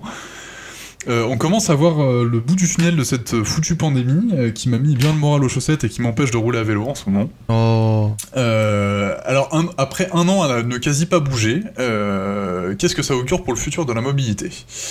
Alors je me risque sur cette chronique en prévenant tout d'abord que c'est qu'un gros coup de poker sur l'avenir. Euh, je suis pas Nostradamus et pré- enfin, prédire l'avenir, est- c'est pas une science aisée. Euh, et les sciences sociales d'ailleurs ont beaucoup de mal à le faire euh, de façon sourcée et euh, c'est souvent le meilleur moyen de se tromper et de passer pour un idiot. Ceci dit, je vais m'appuyer sur un rapport publié par France Stratégie, qui est une sorte de think tank public rattaché au Premier ministre, et pour un peu étayer mon approche, et pas juste me servir de, de mon pif, euh, aussi gros soit-il. Euh, ce rapport, il a été écrit par Jean Collard, Jin Jincheng Ni, Nicolas Meilan, euh, et la plupart des, des chiffres que je vais vous dire de cette chronique sont issus de ce rapport. Sauf quelques-uns, mais je, je le préciserai au passage. Euh, faut me dire que l'idée de cette chronique m'est venue quand je suis allé au travail euh, à vélo la deuxième semaine du deuxième confinement. Euh, et je me suis fait la remarque qu'il y avait quand même vachement de monde dans la rue et euh, j'ai eu euh, ce premier réflexe de râler comme un bon français et de me dire ah putain mes, mes compatriotes ils sont totalement irresponsables. Puis après je me suis dit ah non en fait c'est peut-être leur patron qui leur empêche, qui les, force à aller travailler et ils préféraient être en télétravail. Et après je me suis dit mais attends je suis dans la rue. Donc je me suis dit que moi aussi je participais à ce phénomène. Et je me suis dit, bon, vu l'ampleur de la claque de l'économie que- qu'était le premier confinement, c'est peut-être pas si mal que les gens continuent de travailler. Et euh, je me suis rappelé d'un chiffre euh, qui était la mortalité des chômeurs en France. Est-ce que vous savez euh, combien il y a de morts par an de- du chômage et de la pauvreté liée au chômage?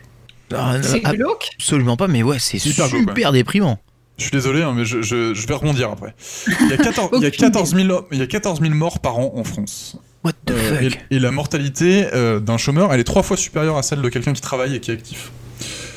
Donc c'est là que je me suis dit peut-être que l'action du gouvernement euh, pour maintenir l'activité économique et faire en sorte que euh, on finisse pas tous euh, au chômage, euh, elle est peut-être pas si bête que ça. Et je pense qu'il y a un savant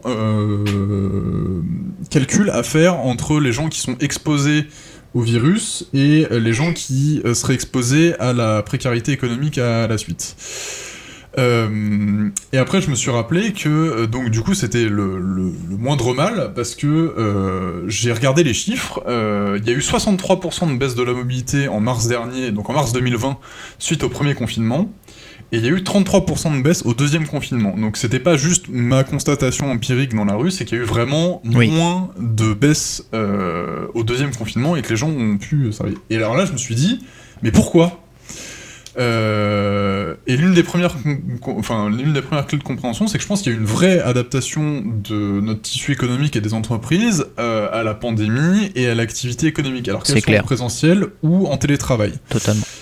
Euh, et je me suis dit, euh, bon, toute, toute cette. euh, Enfin, je me suis dit, et, et le rapport que j'ai lu, tout l'argent qui a été mis sur la table par les entreprises, c'est pas demain la veille que euh, ils vont se dire, bon, bah voilà, maintenant qu'on a mis des millions pour faire en sorte que les gens puissent télétravailler, bah, on va retourner au présentiel 5 jours par semaine comme avant.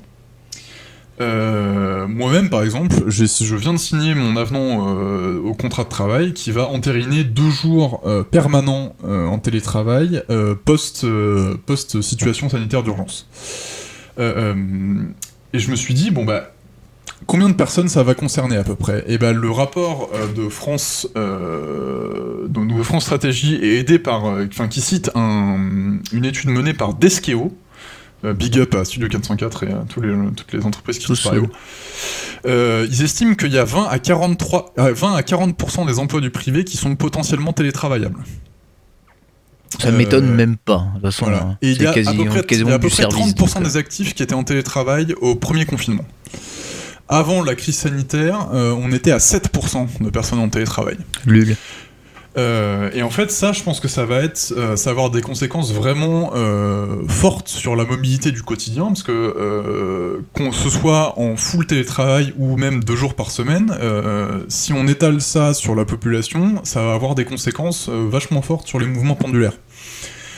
Euh, alors, euh, le premier à prévoir, euh, le, premier, la première conséquence à prévoir, c'est une baisse de la fréquentation des transports en commun, notamment en heure de pointe. C'est un effet un peu combiné de l'aspect répulsif de ce mode dont j'en parlais la dernière fois, et des actifs en télétravail. Le rapport que je vous ai cité, ça cite une enquête du CSA qui a été réalisée en fin de confinement. Plus de deux utilisateurs de transports en commun sur 10 euh, ne comptaient pas les réutiliser après le confinement. Ah ouais. Alors, malheureusement, c'est essentiellement au profit de la voiture pour l'instant. Donc, c'est 70% des gens qui se reportent vers la voiture. Euh, mais il y a surtout euh, beaucoup de reports vers le vélo. Euh, et il y a une enquête qui a été menée euh, par le forum Vie Mobile euh, qui disent que 38% des individus interrogés déclarent avoir pris conscience qu'une partie de leur déplacement pourrait avoir été fait davantage euh, en, en pro- en proximité, donc à pied ou à vélo. Et c'est, euh, ça a été ce chiffre il est appuyé par une forte augmentation euh, des, de la fréquentation des pistes cyclables. Euh, après le premier déconfinement, il y a eu 87% d'augmentation de la fréquentation des pistes cyclables parisiennes par rapport à la moyenne de l'année précédente. Let's go. Euh, ça, ça est accompagné aussi d'une explosion des ventes de vélos. Euh, C'est vrai dans les autres villes aussi, tu sais pas, Victor? C'est vrai dans partout en France, il y a une augmentation euh, énorme de, de- de- de- des pistes cyclables. Euh, D'ailleurs, le site que je vous ai, le, le- le chiffre que je vous ai cité, c'est pas à Paris. hein, le 87 augmentation des, des pistes Ah oui, t'as raison. c'est- pour monde. Oui, Euh. Parisiano-centré, qu'elle me garde. Non, bah, je, je veux éviter ça à tout prix. Et la, la rupture euh, des vélos, enfin des ventes de vélos, c'est partout en France. Il y a que ce c'est soit un pour enfer. des VAE ou des, enfin des vélos assistance électrique ou des vélos classiques. euh, Aujourd'hui, enfin j'ai été à la, chez mon vélociste pas plus tard que cette semaine. Euh, 3 à 4 mois, c'est un délai raisonnable, voire court, pour avoir un vélo neuf en deux- de- d'un modèle 2020. RC 520, où es-tu? Euh, ouais, euh, prenez, allez chez Decathlon et il y en a pas beaucoup, hein, malheureusement. Ah, nous, on a eu tellement de chance hein, quand j'ai trouvé le vélo de, de madame, mais vraiment, le dernier de, de- du département, quoi. On a réussi à Mm. trouver. Ah ouais mais- Ah ouais, ouais. Donc, après, je vais essayer de, parler. Là, je vous ai parlé un peu des, conséquences qu'il y a eu à, court terme, euh, donc euh, sur euh, l'année qui est passée. Maintenant, je vais essayer d'imaginer ce qui va se passer à, moyen terme. Le, rapport, il relevait un fort impact psychologique qu'il y a eu sur les consciences du confinement. Ça, je pense que, enfin, je pense que dans votre entourage aussi, il y a des gens qui l'ont, qui l'ont révélé. C'est-à-dire que quand quand t'es enfermé euh, dans ton euh, deux pièces parisien et qu'il n'y a plus de bar, il n'y a plus de cinéma, euh, les parcs c'est fermé, et ben euh, c'est- tu te rends compte que la vie et la qualité de vie c'est quand même pas forcément le plus fou. Et il y a pas mal de gens qui ont changé de projet de vie et qui se projettent euh, à moyen terme de déménager ou de changer de cadre urbain. Euh, je pense que ça, avec l'augmentation du télétravail, ça va être euh, vraiment important parce que si tu dois te déplacer que une à deux fois par semaine, c'est soutenable de faire euh, une heure de transport ou plus en train ou en voiture juste pour enfin, une, une ou deux fois par semaine sur ton lieu de travail. Il y a une étude qui dit que, enfin, qui indique qu'il y a 23% des Français qui envisagent de déménager suite au confinement. Euh, Il y a un Français sur 10. euh, Non, pardon, je, reprends mes chiffres. Il y, a une- il y a 23% des Français qui disent que l'épisode de confinement est à l'origine d'une envie de déménager, et il y a un Français sur 10 qui envisage sérieusement de déménager dans les années à venir. Euh, donc du coup, on peut, c'est ce que je disais, on peut prévoir un allongement des trajets pour aller au travail, mais paradoxalement, ça va être un allongement des distances, mais ça va pas être des distances plus longues, plus fréquentes. Et euh, ça, va avoir, ça a aussi des impacts sur les voyages professionnels, parce que je pense qu'il va y avoir beaucoup moins de voyages longue distance euh, professionnels, parce que je pense que c'était un peu open bar sur certaines entreprises pour se déplacer en avion, pour euh, Tout à fait. faire Enfin, des réunions en France et ailleurs. Moi, je me ça serrait la vis déjà un peu avant, quand même. hein. ça serrait la vis un peu avant, mais tu Mm. vois, par exemple, moi, dans mon ancien taf, donc il y a deux ans, euh, une fois par semaine, euh, je faisais un aller-retour à Lille pour euh, des réunions pour présenter un PowerPoint, et une fois par mois, je faisais des allers-retours à Rouen avec, donc à chaque fois, on se déplaçait avec toute l'équipe. Donc ça fait 3-4 personnes parfois qui se déplacent. Donc ça fait une demi-journée de déplacement avec des allers-retours en train, si tu veux. Aujourd'hui, vu que tout le monde a adopté Teams enfin, tout le monde a adopté une solution logicielle euh, permettant de faire des présentations à distance, et c'est plus juste la lubie de, enfin, la lubie quelques personnes qui vraiment poussaient au télétravail et euh, notre génération qui est plutôt à l'aise avec les outils numériques, là il y a vraiment tout le monde qui s'y est mis. Donc je pense que euh, va y avoir des, des, réunions. On s'est rendu compte que bon, déjà un, on peut faire sans réunion, et deux, s'il y a une réunion, il y a peut-être pas forcément besoin de se déplacer. Euh, et on dit qu'il faut trois mois pour changer d'habitude. Ça fait un an et demi que, enfin, on ça faut compter à peu près un an et demi où euh, on va être euh, du premier confinement où on sera tous vaccinés et retour à la vie entre guillemets normale. Bon, je pense qu'on a, on a eu le temps de prendre nos marques. Euh, et alors du coup, les impacts à long terme, qu'est-ce que ça pourrait être? Eh ben, je pense que là, on peut voir euh, une opportunité pour la puissance publique euh, de vraiment euh, faire en sorte d'accompagner les mobilités complémentaires au transport en commun. Euh, parce que si on veut pas que tout le monde reprenne une voiture, euh, il faut vraiment euh, accompagner l'usage du vélo et notamment euh, le Mmh. fait qu'il y ait beaucoup de gens qui se soient mis au vélo. Donc on en a parlé avec soit la mise en place euh, de budget et d'aide pour acheter des vélos, euh, mais surtout euh, en infrastructure. Donc on peut, parler, on peut parler de la pérennisation euh, des infrastructures cyclables qui ont été mises en place au déconfinement. Donc là, il y a eu le RER vélo. Ouais, ça, c'est cool. Désolé, c'est une, c'est un exemple parisien, mais là, par exemple, il y a eu un budget cool prévisionnel qui a été alloué de 500 millions d'euros pour le RER vélo à Paris et dans la région parisienne avec 650 km de pistes qui ont été annoncées. Alors, juste pour remettre ça en perspective, on se dit 500 millions d'euros, c'est énorme, c'est 2% du budget du métro du Grand Paris. Lol. Donc, euh, on pourrait peut-être shifter un peu euh, les parties du budget, genre par exemple pour les transports guidés qui sont, euh, et pourtant, j'en- je, je- Dieu sait que, enfin, et vous savez qu'ils me tiennent à cœur, les transports sur rail. Euh, mais euh, par exemple, si on pouvait éviter de faire euh, le Charles de Gaulle Express et mettre le budget du Charles de Gaulle Express dans d'autres choses plus nécessaires que des gens qui, parce que déjà qu'il y a plus trop de gens qui prennent l'avion, mais bon, bref. Donc du coup, on peut vraiment se poser la question de comment ça va se passer vis-à-vis de l'investissement de- des deniers publics. Et euh, ensuite, euh, côté privé, je pense que va y avoir des conséquences sur les acteurs du privé et notamment sur les acteurs de la micromobilité, euh, parce que là, on voit que pour Lime, pour tous les acteurs des des trottinettes électriques, des vélos, ça a bien serré la ceinture et vu que c'est quand même des entreprises qui sont sous perfusion d'immenses quantités de cash par leurs investisseurs, avec la crise économique, on peut prévoir que euh, le cash va pas forcément couler à flot. Et on a déjà vu des, euh, des, des acteurs qui se rapprochent ou qui fusionnent. Euh, je crois que Lime et Uber, c'est en train de se rapprocher gentiment. Ah ouais. La fusion, elle a été euh, J'avoue, j'y avais pas pensé à ça. et, et je pense que là, en termes de, de, de, de conséquences pour l'acteur du, du- pour les acteurs privés, ça va être énorme. Et je parle même pas des compagnies aériennes, parce que là, si on prend tous les charters et euh, toutes les compagnies euh, où ça a été franchement euh, la misère euh, pendant un an, euh, on peut se dire qu'Air France, ils peuvent s'appuyer un peu sur euh, les quelques milliards qui ont été garantis par l'État français. Pour les autres, ça va être compliqué. Et surtout, si l'État commence à se désengager et commence à essayer de récupérer des sous, par exemple, je pense à l'aéroport de Beauvais, euh, qui pour l'instant euh, vit parce que globalement les taxes aéroportuaires sont pas chères et parce que l'État dit bon, euh, on fait en sorte que on ferme les yeux là-dessus. Si euh, demain euh, ils commencent à vouloir essayer de récupérer les sous euh, sur euh, les prêts qu'ils ont mis sur la table euh, pendant euh, la relance, je pense qu'il y en a quelques-uns qui vont souffrir. Euh, et euh, ça s'est montré aussi notamment par euh, l'arrêt de la privatisation des aéroports de Paris. Parce que je pense que euh, bah, juste c'est pas soutenable euh, actuellement euh, ni pour le public ni pour le privé, nonobstant euh, la position politique et les enjeux géopolitiques qu'il y a derrière. Je pense que d'un point de vue purement, et, enfin rationnellement économique, le secteur de la mobilité c'est chaud. Euh, voilà, donc euh, ça, ça va être un peu ma conclusion, c'est que je pense que euh, on C'est est à que l'aube tout va, tout va mal et que c'est la merde. non, non, tout va pas mal. C'est- C'est c'est qu'on est à l'aube d'une transformation On change. euh, Ouais, vraiment change. intéressante. C'est-à-dire que euh, moi, globalement, c'est pas une passion euh, de passer trois quarts d'heure dans les transports, même si c'est pour aller en, en vélo, pour aller bosser. Et a priori, moi, tu vois, je faisais partie des gens qui étaient plutôt réfractaires au télétravail. Moi, j'aime bien séparer mon espace privé de mon espace professionnel.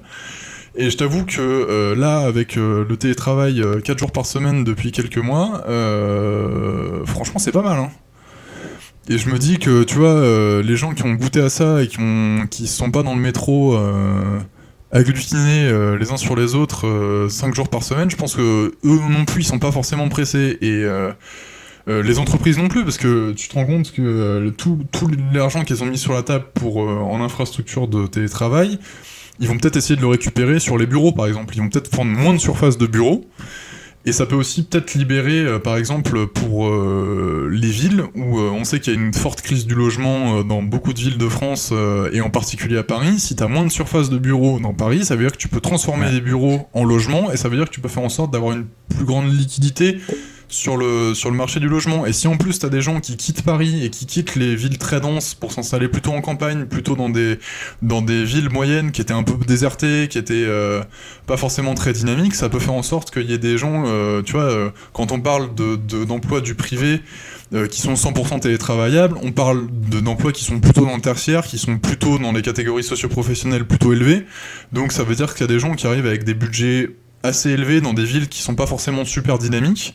Donc ça peut vraiment avoir un effet de, de péréquation, c'est-à-dire vraiment de redistribuer euh, les cartes et la richesse un peu sur le territoire. Donc euh, moi je pense que si euh, Hmm. nos collectivités et si l'État font en sorte de saisir le moment, euh, il y, a, y, a moyen, il y a moyen de faire des choses. Voilà. Alors, j'ai vu beaucoup de gens partir là durant le, le- le confinement et euh, aller justement fuir Paris, aller s'installer ailleurs pour venir travailler uniquement de temps en temps dans Paris.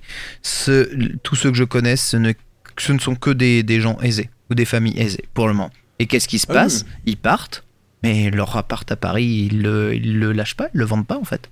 Ils le gardent pour pouvoir travailler à Paris, rester un peu sur Paris et ensuite à juste vivre les, les deux bons côtés euh, des, des choses. Je te jure que ça changera rien sur l'immobilier parisien. Ce, ça, ça, c'est ce- pas sûr parce que ça c'est dans l'état actuel, c'est-à-dire que si par exemple le- tu te mets à taxer beaucoup plus fortement les résidences secondaires euh, dans Paris par exemple ou dans les lieux où il y a euh, du, du marché immobilier tendu, ça va peut-être inciter les gens plutôt à les mettre en vente plutôt que garder euh, tu vois genre si tu payes beaucoup de taxes euh, de beaucoup de taxes euh, foncières et d'habitation sur euh, un bien dans lequel tu n'habites pas, tu es peut-être plus enclin à le vendre, tu vois. Ça veut dire que tu donnes des leviers à la puissance publique pour faire en sorte de bouger un peu, de faire bouger les lignes. Mais du coup, en termes euh, de mobilité, vous pensez vraiment qu'il va y avoir. euh, on va pas revenir aux anciens. Moi, je pense pas. Je pense que c'est impossible qu'on revienne au Ah ouais niveau nominal de, de février 2020. Je pense que plus, enfin, ce sera jamais comme avant, et, euh, et ce serait bien dommage de revenir à l'état où c'était avant.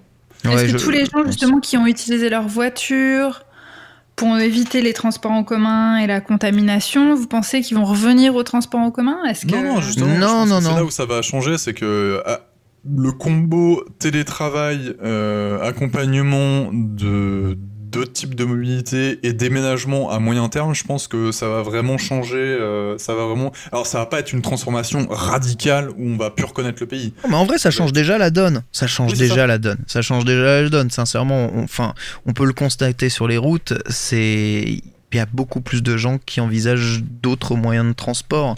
Le Et nombre, de, le nombre de gens à vélo euh, rue de Rivoli, euh, tu, tu prends la rue de Rivoli aujourd'hui en heure de pointe, même en hiver. Je pense que s'il n'y avait pas autant de vélos. euh, Oui, mais ça, milieu je pense de- que c'est dû aussi aux infrastructures qui permettent maintenant une, une pratique. Ouais. c'est ça, c'est ça. moins Justement, c'est- Mais c'est ça. Euh, C'est ce que oui, je disais, c'est qu'en mais- gros, c'est tout, tout shift en même temps, tu vois. Genre, Bien les sûr. lignes- toutes les lignes ont bougé en même temps et dans le même sens. Oui, mais ça. on en discutait pendant le premier confinement. Moi, j'ai beaucoup repris la voiture pendant le premier confinement parce que justement les, les routes étaient beaucoup plus dégagées et c'était cool. Et je, Hmm. et je pense qu'il y a plein de gens qui ont été comme moi et c'est parfois un peu dur de revenir à quelque chose de bah, moins confortable comme les transports en commun. Donc du coup, je, je me pose la question de est-ce qu'il va pas y avoir euh, quelque part une, une augmentation de la part de la voiture dans les transports Ouais, des- Tu vois, est-ce que paradoxalement, le fait que les transports en commun soient moins fréquentés, ils soient plus confortables Tu vois, parce que du coup, t'as moins de monde dedans, donc du coup, euh, ça, ça va, ça va, ça va s'équilibrer. Tu vois, il va y avoir Ouais, une sorte de, de, de, de vase communicant entre les gens qui sont mis au vélo. Et tu vois, moi, par exemple, genre, si tant que je peux, je ne reprendrai plus jamais le RER pour aller bosser. Tu vois. Ouais. Et, euh, Et- je préfère, je préfère Ouais. faire euh, 30 minutes maintenant que je me suis équipé. Tu vois, j'ai mon vélo, il a des garde-boue. Je suis équipé pour la pluie, euh, pour le froid. Je préfère rouler une demi-heure sous la pluie pour aller travailler que euh, prendre les transports. Et là où avant, où j'avais Moi pas aussi, le choix- 100%. 100% d'accord avec ça. Moi avant, là où j'avais pas le choix, euh, c'est-à-dire que je travaillais 5 jours par semaine, donc qu'il pleuve ou pas, euh, fallait que j'aille au boulot. Et euh, les jours où il pleuvait beaucoup, bah, je prenais le RER. Maintenant que je, je suis en télétravail, euh, là en ce moment, je suis en télétravail 4 jours par semaine avec une journée où je retourne au travail, bah, je peux choisir la journée où je reviens et prendre la journée où, euh, au niveau de la météo, c'est plus clément. Hmm. J'avoue. Après, t'as- t'as un luxe assez, assez important. Oui, moi, moi, je, moi, je fais, je je suis pas du tout captif de. Moi, je me pose la question euh, de combien de personnes utilisent le double transport en commun pour son commute, à savoir les personnes qui vivent peut-être à 10 minutes en vélo d'un transilien, qui vont prendre le transilien à vélo et qui voilà, se font lâcher, on va dire, au plus près possible de leur taf et terminent le, le- le trajet à vélo. Parce que pour pouvoir prendre certaines lignes de, de train euh, dans, dans, dans les villes avec son, son vélo, je trouve ça tout simplement génial. Eh ben écoute, je vais te chercher des chiffres et je reviens le mois prochain et j'en ferai une Avec- news sur avec la plaisir. multimodalité. Parce que si. D'ailleurs, euh, le Paris-Lille, euh, il y a eu une news là-dessus sur le fait que maintenant il y a un TER qui permet justement à tous les gens qui voulaient, euh, qui prenaient leur vélo et que dans le TGV t'es obligé de le démonter, donc c'est une galère pas possible. Mais ouais, TER, ça je, com- tu peux ça, je le comprends toujours pas pourquoi. hein. Et donc Enfin, du coup, si, c'est une super nouvelle pour tous les gens qui voulaient justement voyager avec leur vélo entre Paris et Lille, avec ce TER qui, je sais pas s'il n'existait pas ou pas, mais en tout cas, il y a un truc qui a été remis en Ah bon. Après, j'ai enfin, conscience que quand tu vas dans, une, un- enfin, dans, dans des transports en commun avec ton vélo, tu prends de l'espace au sol euh, relativement énorme. Donc évidemment, tu peux pas remplir. Enfin, tu rempliras les wagons avec beaucoup moins de personnes avec leur vélo que si euh, ou leur trottinette ou n'importe quoi d'autre, whatever, que s'il n'y en avait pas. Mais je sais pas, juste prévoir quelques wagons pour ça. euh, je, pense que ça peut permettre d'élargir largement les possibilités d'où s'installer pour aller travailler. Mais genre vraiment, vraiment. Euh, je, je- sais que toi, si tu habites du côté de Marne-la-Vallée et que tu as un RER qui t'emmène, je sais pas, à Châtelet-les-Halles, bah euh, vas-y, go, tu prends ton vélo, euh, tu prends RER à Marne-la-Vallée, t'arrives go Châtelet-les-Halles, et là, à Châtelet-les-Halles, enfin, je suis désolé, à partir de Châtelet, tu vas n'importe où dans Paris euh, en pas très très longtemps, tu vois. Donc, Mhm. c'est. Enfin, et je suis sûr que les temps de trajet seraient pas, seraient pas si ouf que ça, et plus agréable que de multiplier tous les transports en commun. Enfin, je- je- j'en suis persuadé que cette double possibilité de mobilité, ça peut permettre de s'installer très loin sans avoir des temps de trajet ultra longs et sans que ce soit casse-couille même pour les utilisateurs. Parce que les transiliens, enfin, j'ai pris quelques, tu sais, la, la J, la L, machin. Franchement, je les trouve top, moi, ces trains-là. Les Ah oui, c'est clair. hein. Mais la multimodalité, c'est des choses. euh, Enfin, ça, va- ça va être amené à se développer. Et je pense que ça va, ça va être accompagné aussi par le, le nombre de demandes. Enfin, je sais que hum, je fais partie. Enfin, je fais, j'utilise. euh, un groupe qui s'appelle le Classic Challenge qui fait, euh, alors qu'on n'a pas beaucoup fait de sorties en 2020, mais qui fait des, des sorties cyclotouristes euh, euh, entre sportifs euh, une fois par mois. Et ils ont fait un partenariat et une consultation avec la SNCF pour, euh, en gros, améliorer euh, l'utilisation, euh, enfin, la- la- les, les places des vélos dans les transports, euh, dans, enfin, dans le TGV, qui allait justement en partenariat avec le, le- leur événement qui était à Lille, donc sur la, la ligne Paris-Lille. Donc je sais que c'est des sujets qui sont en train d'être étudiés un peu partout. Et la bah, grande écoute. question, c'est est-ce qu'on peut mettre son vélo pliable dans le coffre de la Fiat 500 électrique? Ah, Ken alors, euh, bah, alors pas, pas la décapotable, hein, puisque tu sacrifies euh, grandement le coffre, mais la version classique, ouais, je pense. En rabattant les sièges, t'as vraiment beaucoup de place. Par contre, prends jamais la version décapotable. hein. Euh, c'est horrible. Mais je sens qu'elle te plaît, cette petite Fiat 500 électrique. Elle est euh. mignonne, elle est mignonne, elle est mignonne. Ouais, Franchement, va, va l'essayer, euh, va l'essayer et tu vas voir que tu vas racheter une voiture. Non, mais alors je croise très fort les doigts, mais euh, normalement, je suis sur le coup pour pouvoir tester la Ami, quoi. Mais ouais, ouais, après ça c'est une, voiture sans permis. On est sur, euh, on est sur vraiment du, du véhicule de localité, quoi. Mais euh, Alors, c'est top. Qui est pour moi le futur, donc ça me va très bien. Hmm. Petit point euh, rétro futur, euh, si vous tapez sur vos moteurs de recherche Motocompo de Honda, vous allez tomber sur un petit scooter pliable qui rentre dans le coffre d'une voiture. Oh, arrête. Euh, Et c'était euh, c'était euh, les petits scooters qui Ah, rentraient oui. dans les Hmm. dans les K-cars, donc dans les Ah oui, voilà, c'est c'est ce que j'allais dire. Ils sont fans de ça au Japon. j'ai fait, euh, mais moi, je, un moi, je sujet pense que tu vois ça, ça pourrait être un truc. euh, tu, tu mets un, un petit vélo électrique pliable dans le coffre de ta amie et ouf, tu couvres toutes les toutes les solutions de mobilité. Ça, j'avoue. Bah, si tu as beaucoup beaucoup d'argent et que tu veux t'acheter un, un méga camping-car comme les, les méga camping-cars américains, certains sont dotés d'un coffre où une Smart peut rentrer. Hmm. Ouais, mais là, tu- Après, tu, tu ouais. mets, un- tu mets un truc motorisé dans un truc motorisé. Oui, mais je trouve ça très rigolo. En fait, il faudrait qu'on fasse Mhm. tous les tous- tous- tous les moyens de transport où tu peux rentrer un moyen de transport dans un autre moyen de transport. Non, mais je, je trouve Alors, ça, écoute, je trouve, je trouve dans ça les cool. très la gros yachts, tu peux mettre un petit bateau pour rejoindre. la Ouais. côte. Mais c'est génial, je trouve, on dirait des poupées russes. C'est énorme. Ouais, c'est ça. C'est cool la Ami, mais tu vois, ça coûte quand même trois fois le prix d'un vélo électrique. euh, et sur un vélo électrique, mais tu peux foutre des sacoches dans lesquelles tu peux mettre 30 kilos de course derrière. C'est quoi l'intérêt de la Ami Je me pose vraiment la question en fait. À part. euh, Ça fera une, un super, un super euh, transition pour ma news. Ah, et eh bien écoute, c'est parfait. Bon, on va se terminer là-dessus, justement, avec une petite news, et c'est Victor qui nous en parle. Et oui, là on parlait de vélo électrique, de transport de choses lourdes euh, et de voitures. Euh, et bah, euh, Valeo, le mois dernier, donc Valeo c'est un équipementier qui fait des, accessoires pour voitures en général, a sorti sa première solution pour les vélos électriques.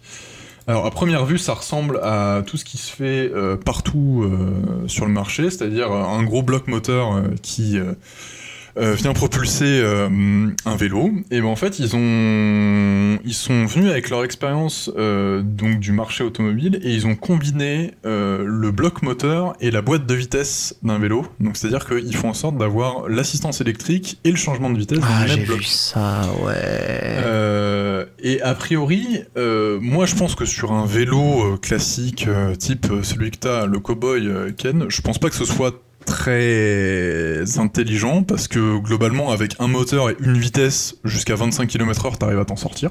Bah c'est ça, faudrait nous autoriser à rouler plus vite sur l'assistance quoi. C'est ça. Euh, ou alors euh, l'autre solution c'est pour des choses plus lourdes parce que si euh, tu charges plus ton vélo, tu vas peut-être avoir plus de mal à emmener avec euh, une batterie plus faible et tout, et que tu auras peut-être besoin d'une démultiplication. Donc soit pour un vélo cargo, soit pour des vélos rallongés avec euh, soit des enfants derrière, soit des courses. Mais ouais. Et c'est là où je pense que le marché automobile peut un peu se croiser entre l'ami et le vélo et et là où je pense que Valeo a une vraie carte à jouer, c'est que du coup, eux, ils ont fait un truc vraiment avec l'objectif d'avoir une solution pour des gens, euh, donc euh, pour des gens qui veulent une solution simple. Euh, ils ont fait une vidéo de présentation du produit. je vous invite à aller la voir si vous voulez. c'est un peu cringe. Il y a un peu un CSP+ en chemise qui parle en faisant le, jeune cool et ça marche pas tout à fait bien. Euh, mais là où c'est intéressant, c'est qu'eux ils mettent vraiment l'accent sur le truc où il n'y a pas d'entretien, où tu peux être propre dessus sur ton vélo, donc t'as pas de graisse, pas de choses, euh, tu vois, t'as pas de, tu tâches pas avec ton truc, et c'est fiable. Et c'est là où je pense que euh, vraiment il y a le côté l'état d'esprit voiture et j'utilise ma voiture au quotidien c'est que je veux une solution simple qui marche et qui marche toujours c'est à dire qu'en gros là vous avez un vélo pas de chaîne à entretenir, pas de graisse à mettre, pas de machin, c'est une courroie, tout est à l'intérieur, il n'y a pas de galette derrière qui déraille, il n'y a pas de, de truc qui s'abîme quand tu le gares, machin et tout, t'as tout dans un bloc. Tu prêches un convaincu. ouais, attends, mais ça, tout est fermé et si t'as une galère, tu l'emmènes chez ton mécanicien, il s'en occupe lui et euh, t'en parles plus quoi. Et en gros, ça veut dire que c'est un truc qui est plutôt lourd, donc tu peux mettre des gros pneus avec du Kevlar dedans où tu, où tu crèveras jamais. Euh, t'as des gros freins à disque pour t'arrêter, qui pleuve, qui neige, qui vente, et en gros, t'as un vélo qui est fait pour monsieur, madame, tout le monde euh, qui a besoin de transporter des trucs en environnement urbain. Et ça, je trouve que c'est. Mais à quel prix Ouais, c'est cher à mon Alors, pour l'instant, pour l'instant, c'est juste un c'est juste le produit qu'ils ont amené, c'est-à-dire qu'eux le font pas, ils vont le vendre à, des constructeurs de, vélos qui vont le mettre dessus. Donc, euh, ah, on va avoir le logo BMW. non, mais tu vas avoir le logo Valeo, c'est comme Bosch, tu vois, genre t'achèteras un vélo Qui, sera, qui, sera, fait par un constructeur euh, ah. X ou Y et t'auras le moteur, au lieu d'avoir un moteur Bosch, t'auras le moteur Valeo. Voilà. Donc euh, affaire à suivre et euh, Valéo si vous m'entendez, euh, envoyez-nous un concept pour le test. De ouf, de ouf. Allez-y, n'hésitez pas. Très intéressant hein, ce genre de solution. J'avais fait quand, quand je vous avais fait la review des, des, des, véhicules, des motos électriques, oh, des, des vélos électriques connectés. Vous savez, tous, ils vont de leur solution Van Moof à un vélo 3 vitesses, pas intégré dans le moyeu, mais tu vois, t'as à l'arrière. Ouais, exactement. Trois vitesses automatiques à l'arrière, avec le moteur qui est quand même à l'avant. Euh, comment Cowboy a choisi, lui, l'option 100% euh, euh, fixie quelque part, donc single speed avec la courroie intégrée, comme certains vélos sont anciens en single speed à courroie sans motorisation électrique. Et t'avais comment Angel qui eux ont fait vraiment le, le, choix de garder la chaîne, d'alléger le vélo au maximum pour obtenir eh bien, le, meilleur rendement. Mais euh, j'avoue que euh, ce, genre de solution est vraiment, euh, a l'air vraiment, si c'est fiable, ultra confortable. Maintenant, ça, ça, rajoute quand même plein de pièces mécaniques en plus, hein, des, boîtes de vitesse automatiques, ça, ça oblige, ah, je ça, pense... Ça c'est clair, hein, mais moi tu, moi tu prêches quelqu'un moi, pour moi, euh, je suis un vélo euh, avec pas d'assistance électrique et des trucs euh, traditionnels sur le. Tu vois, c'est pour ça que je suis plutôt pas partisan du Van Moof, c'est parce qu'ils ont des pièces qui sont produites que par eux. Ouais. L'avantage quand tu prends du tout venant du Shimano qui est monté sur du vélo Decathlon qui est vendu par dizaines de milliers, t'es sûr que dans 10 ans ou dans 20 ans, tu trouveras des pièces pour réparer ton vélo, alors que le Valeo du futur, voilà, on sait pas si, si ce sera réparable. C'est un peu ça. Je sais pas ce que t'en penses, Chloé. Moi là-dessus, je suis un peu à côté de la plaque parce que je suis quand même toujours très, euh, très vélo normal euh, que je peux réparer moi-même. Mais euh, je vais tester le Van Moof de mon cher étendre et euh, Mm. je pense que j'ose pas en fait parce que j'ai très peur de ne plus vouloir retoucher un vélo normal derrière. Oh bah je te jure que Je ça te fera pas, pas. ça. Ouais, je te Ah ouais? jure que ah non, t'auras pas cet effet. Tu vas tu vas avoir cet effet waouh, vraiment waouh, incroyable. Euh, je prends l'exemple mon, mon petit frère est venu me rendre visite cette semaine et il a voulu faire mon commute. Mon petit frère a voulu faire mon commute et du coup j'ai emmené mon petit frère faire mon commute. J'ai pris j'ai pris le triban de, de madame et je lui ai donné du coup le cowboy. Il avait jamais essayé un vélo électrique. Le premier mot qu'il a sorti au premier coup de pédale, c'est waouh. Ah oui, non, d'accord. Ah oui, non, d'accord. Tu vois, c'est en mode, s'il était, il était en bloc, il répétait Ah oui, non, ok, ok, je vois. Tu vois, il a vu la lumière, mais lui, c'est un cycliste euh, convaincu au vélo traditionnel et euh, il, il changera pas, il changera pas ses habitudes pour ça. Il comprend d'où vient l'intérêt du vélo électrique quand, quand tu as ça et tu vas le comprendre.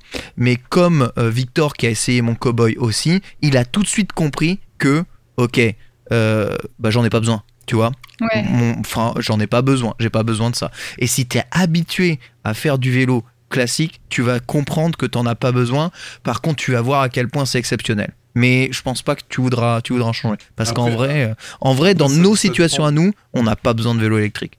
Ouais, ça, ça- ça- ça dépend vraiment de, de ton. De Oui, on, en- situation, on est jeune, que- en bonne condition physique, etc. Ouais, puis, nous, hein, j'ai voilà. J'ai pas trop de courses à porter, j'ai pas d'enfants qui sont sur Ouais. mon vélo, j'ai pas de, je fais pas mes courses à vélo.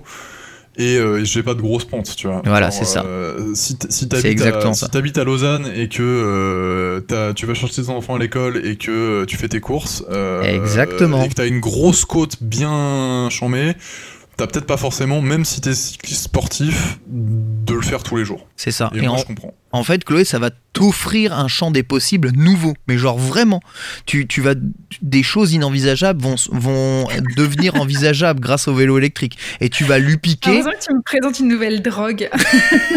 non, Non, mais, mais si! Avoir des mondes nouveaux. C'est vrai, tu, tu vas pas lui piquer pour faire ton commute, mais tu vas lui piquer pour aller faire des courses, peut-être dans la boulangerie que tu kiffes, tu vois, mais qui, est- qui est vachement loin de, de là où t'es d'habitude. Bah, t'y vas parce que c'est zéro effort, voilà. La prochaine fois que tu seras, qu'on fera un commute en présentiel au studio, euh, tu, le piqueras et je suis sûr que tu kifferas rien que pour euh, l'éclairage euh, la nuit, tu vois.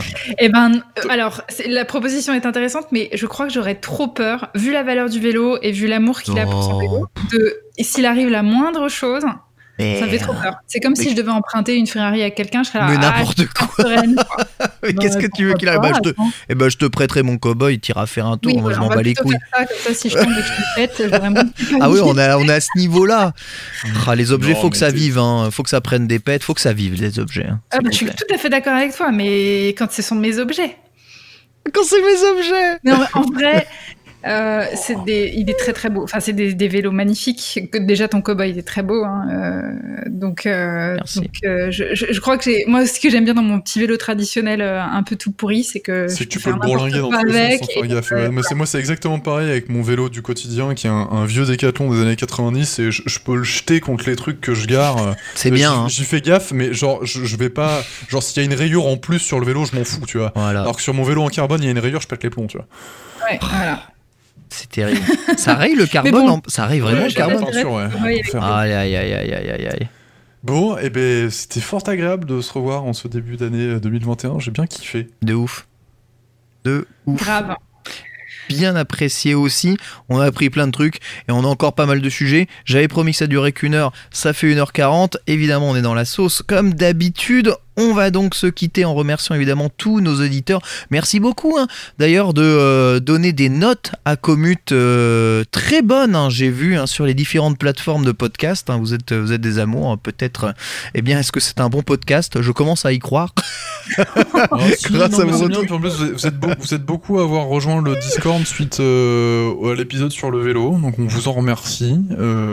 Venez, venez faire un tour, euh, venez, venez, faites-nous des bisous sur les réseaux, les réseaux sociaux, euh, sur Twitter euh, notamment, et puis euh, prenez soin de vous. Oui. Très très. Et le Patreon. On se dit à très vite. Patreon évidemment de qualité si vous voulez continuer de soutenir l'effort de guerre. Promis, on retourne en studio dès que l'âme aura arrêté de choper des Covid en, euh, ch- à la cascade. chaîne, voilà en cascade. Et on se retrouvera tous ensemble pour un épisode encore plus fou. Merci à tous d'avoir suivi ce podcast. Bisous à tous bonne fin de journée.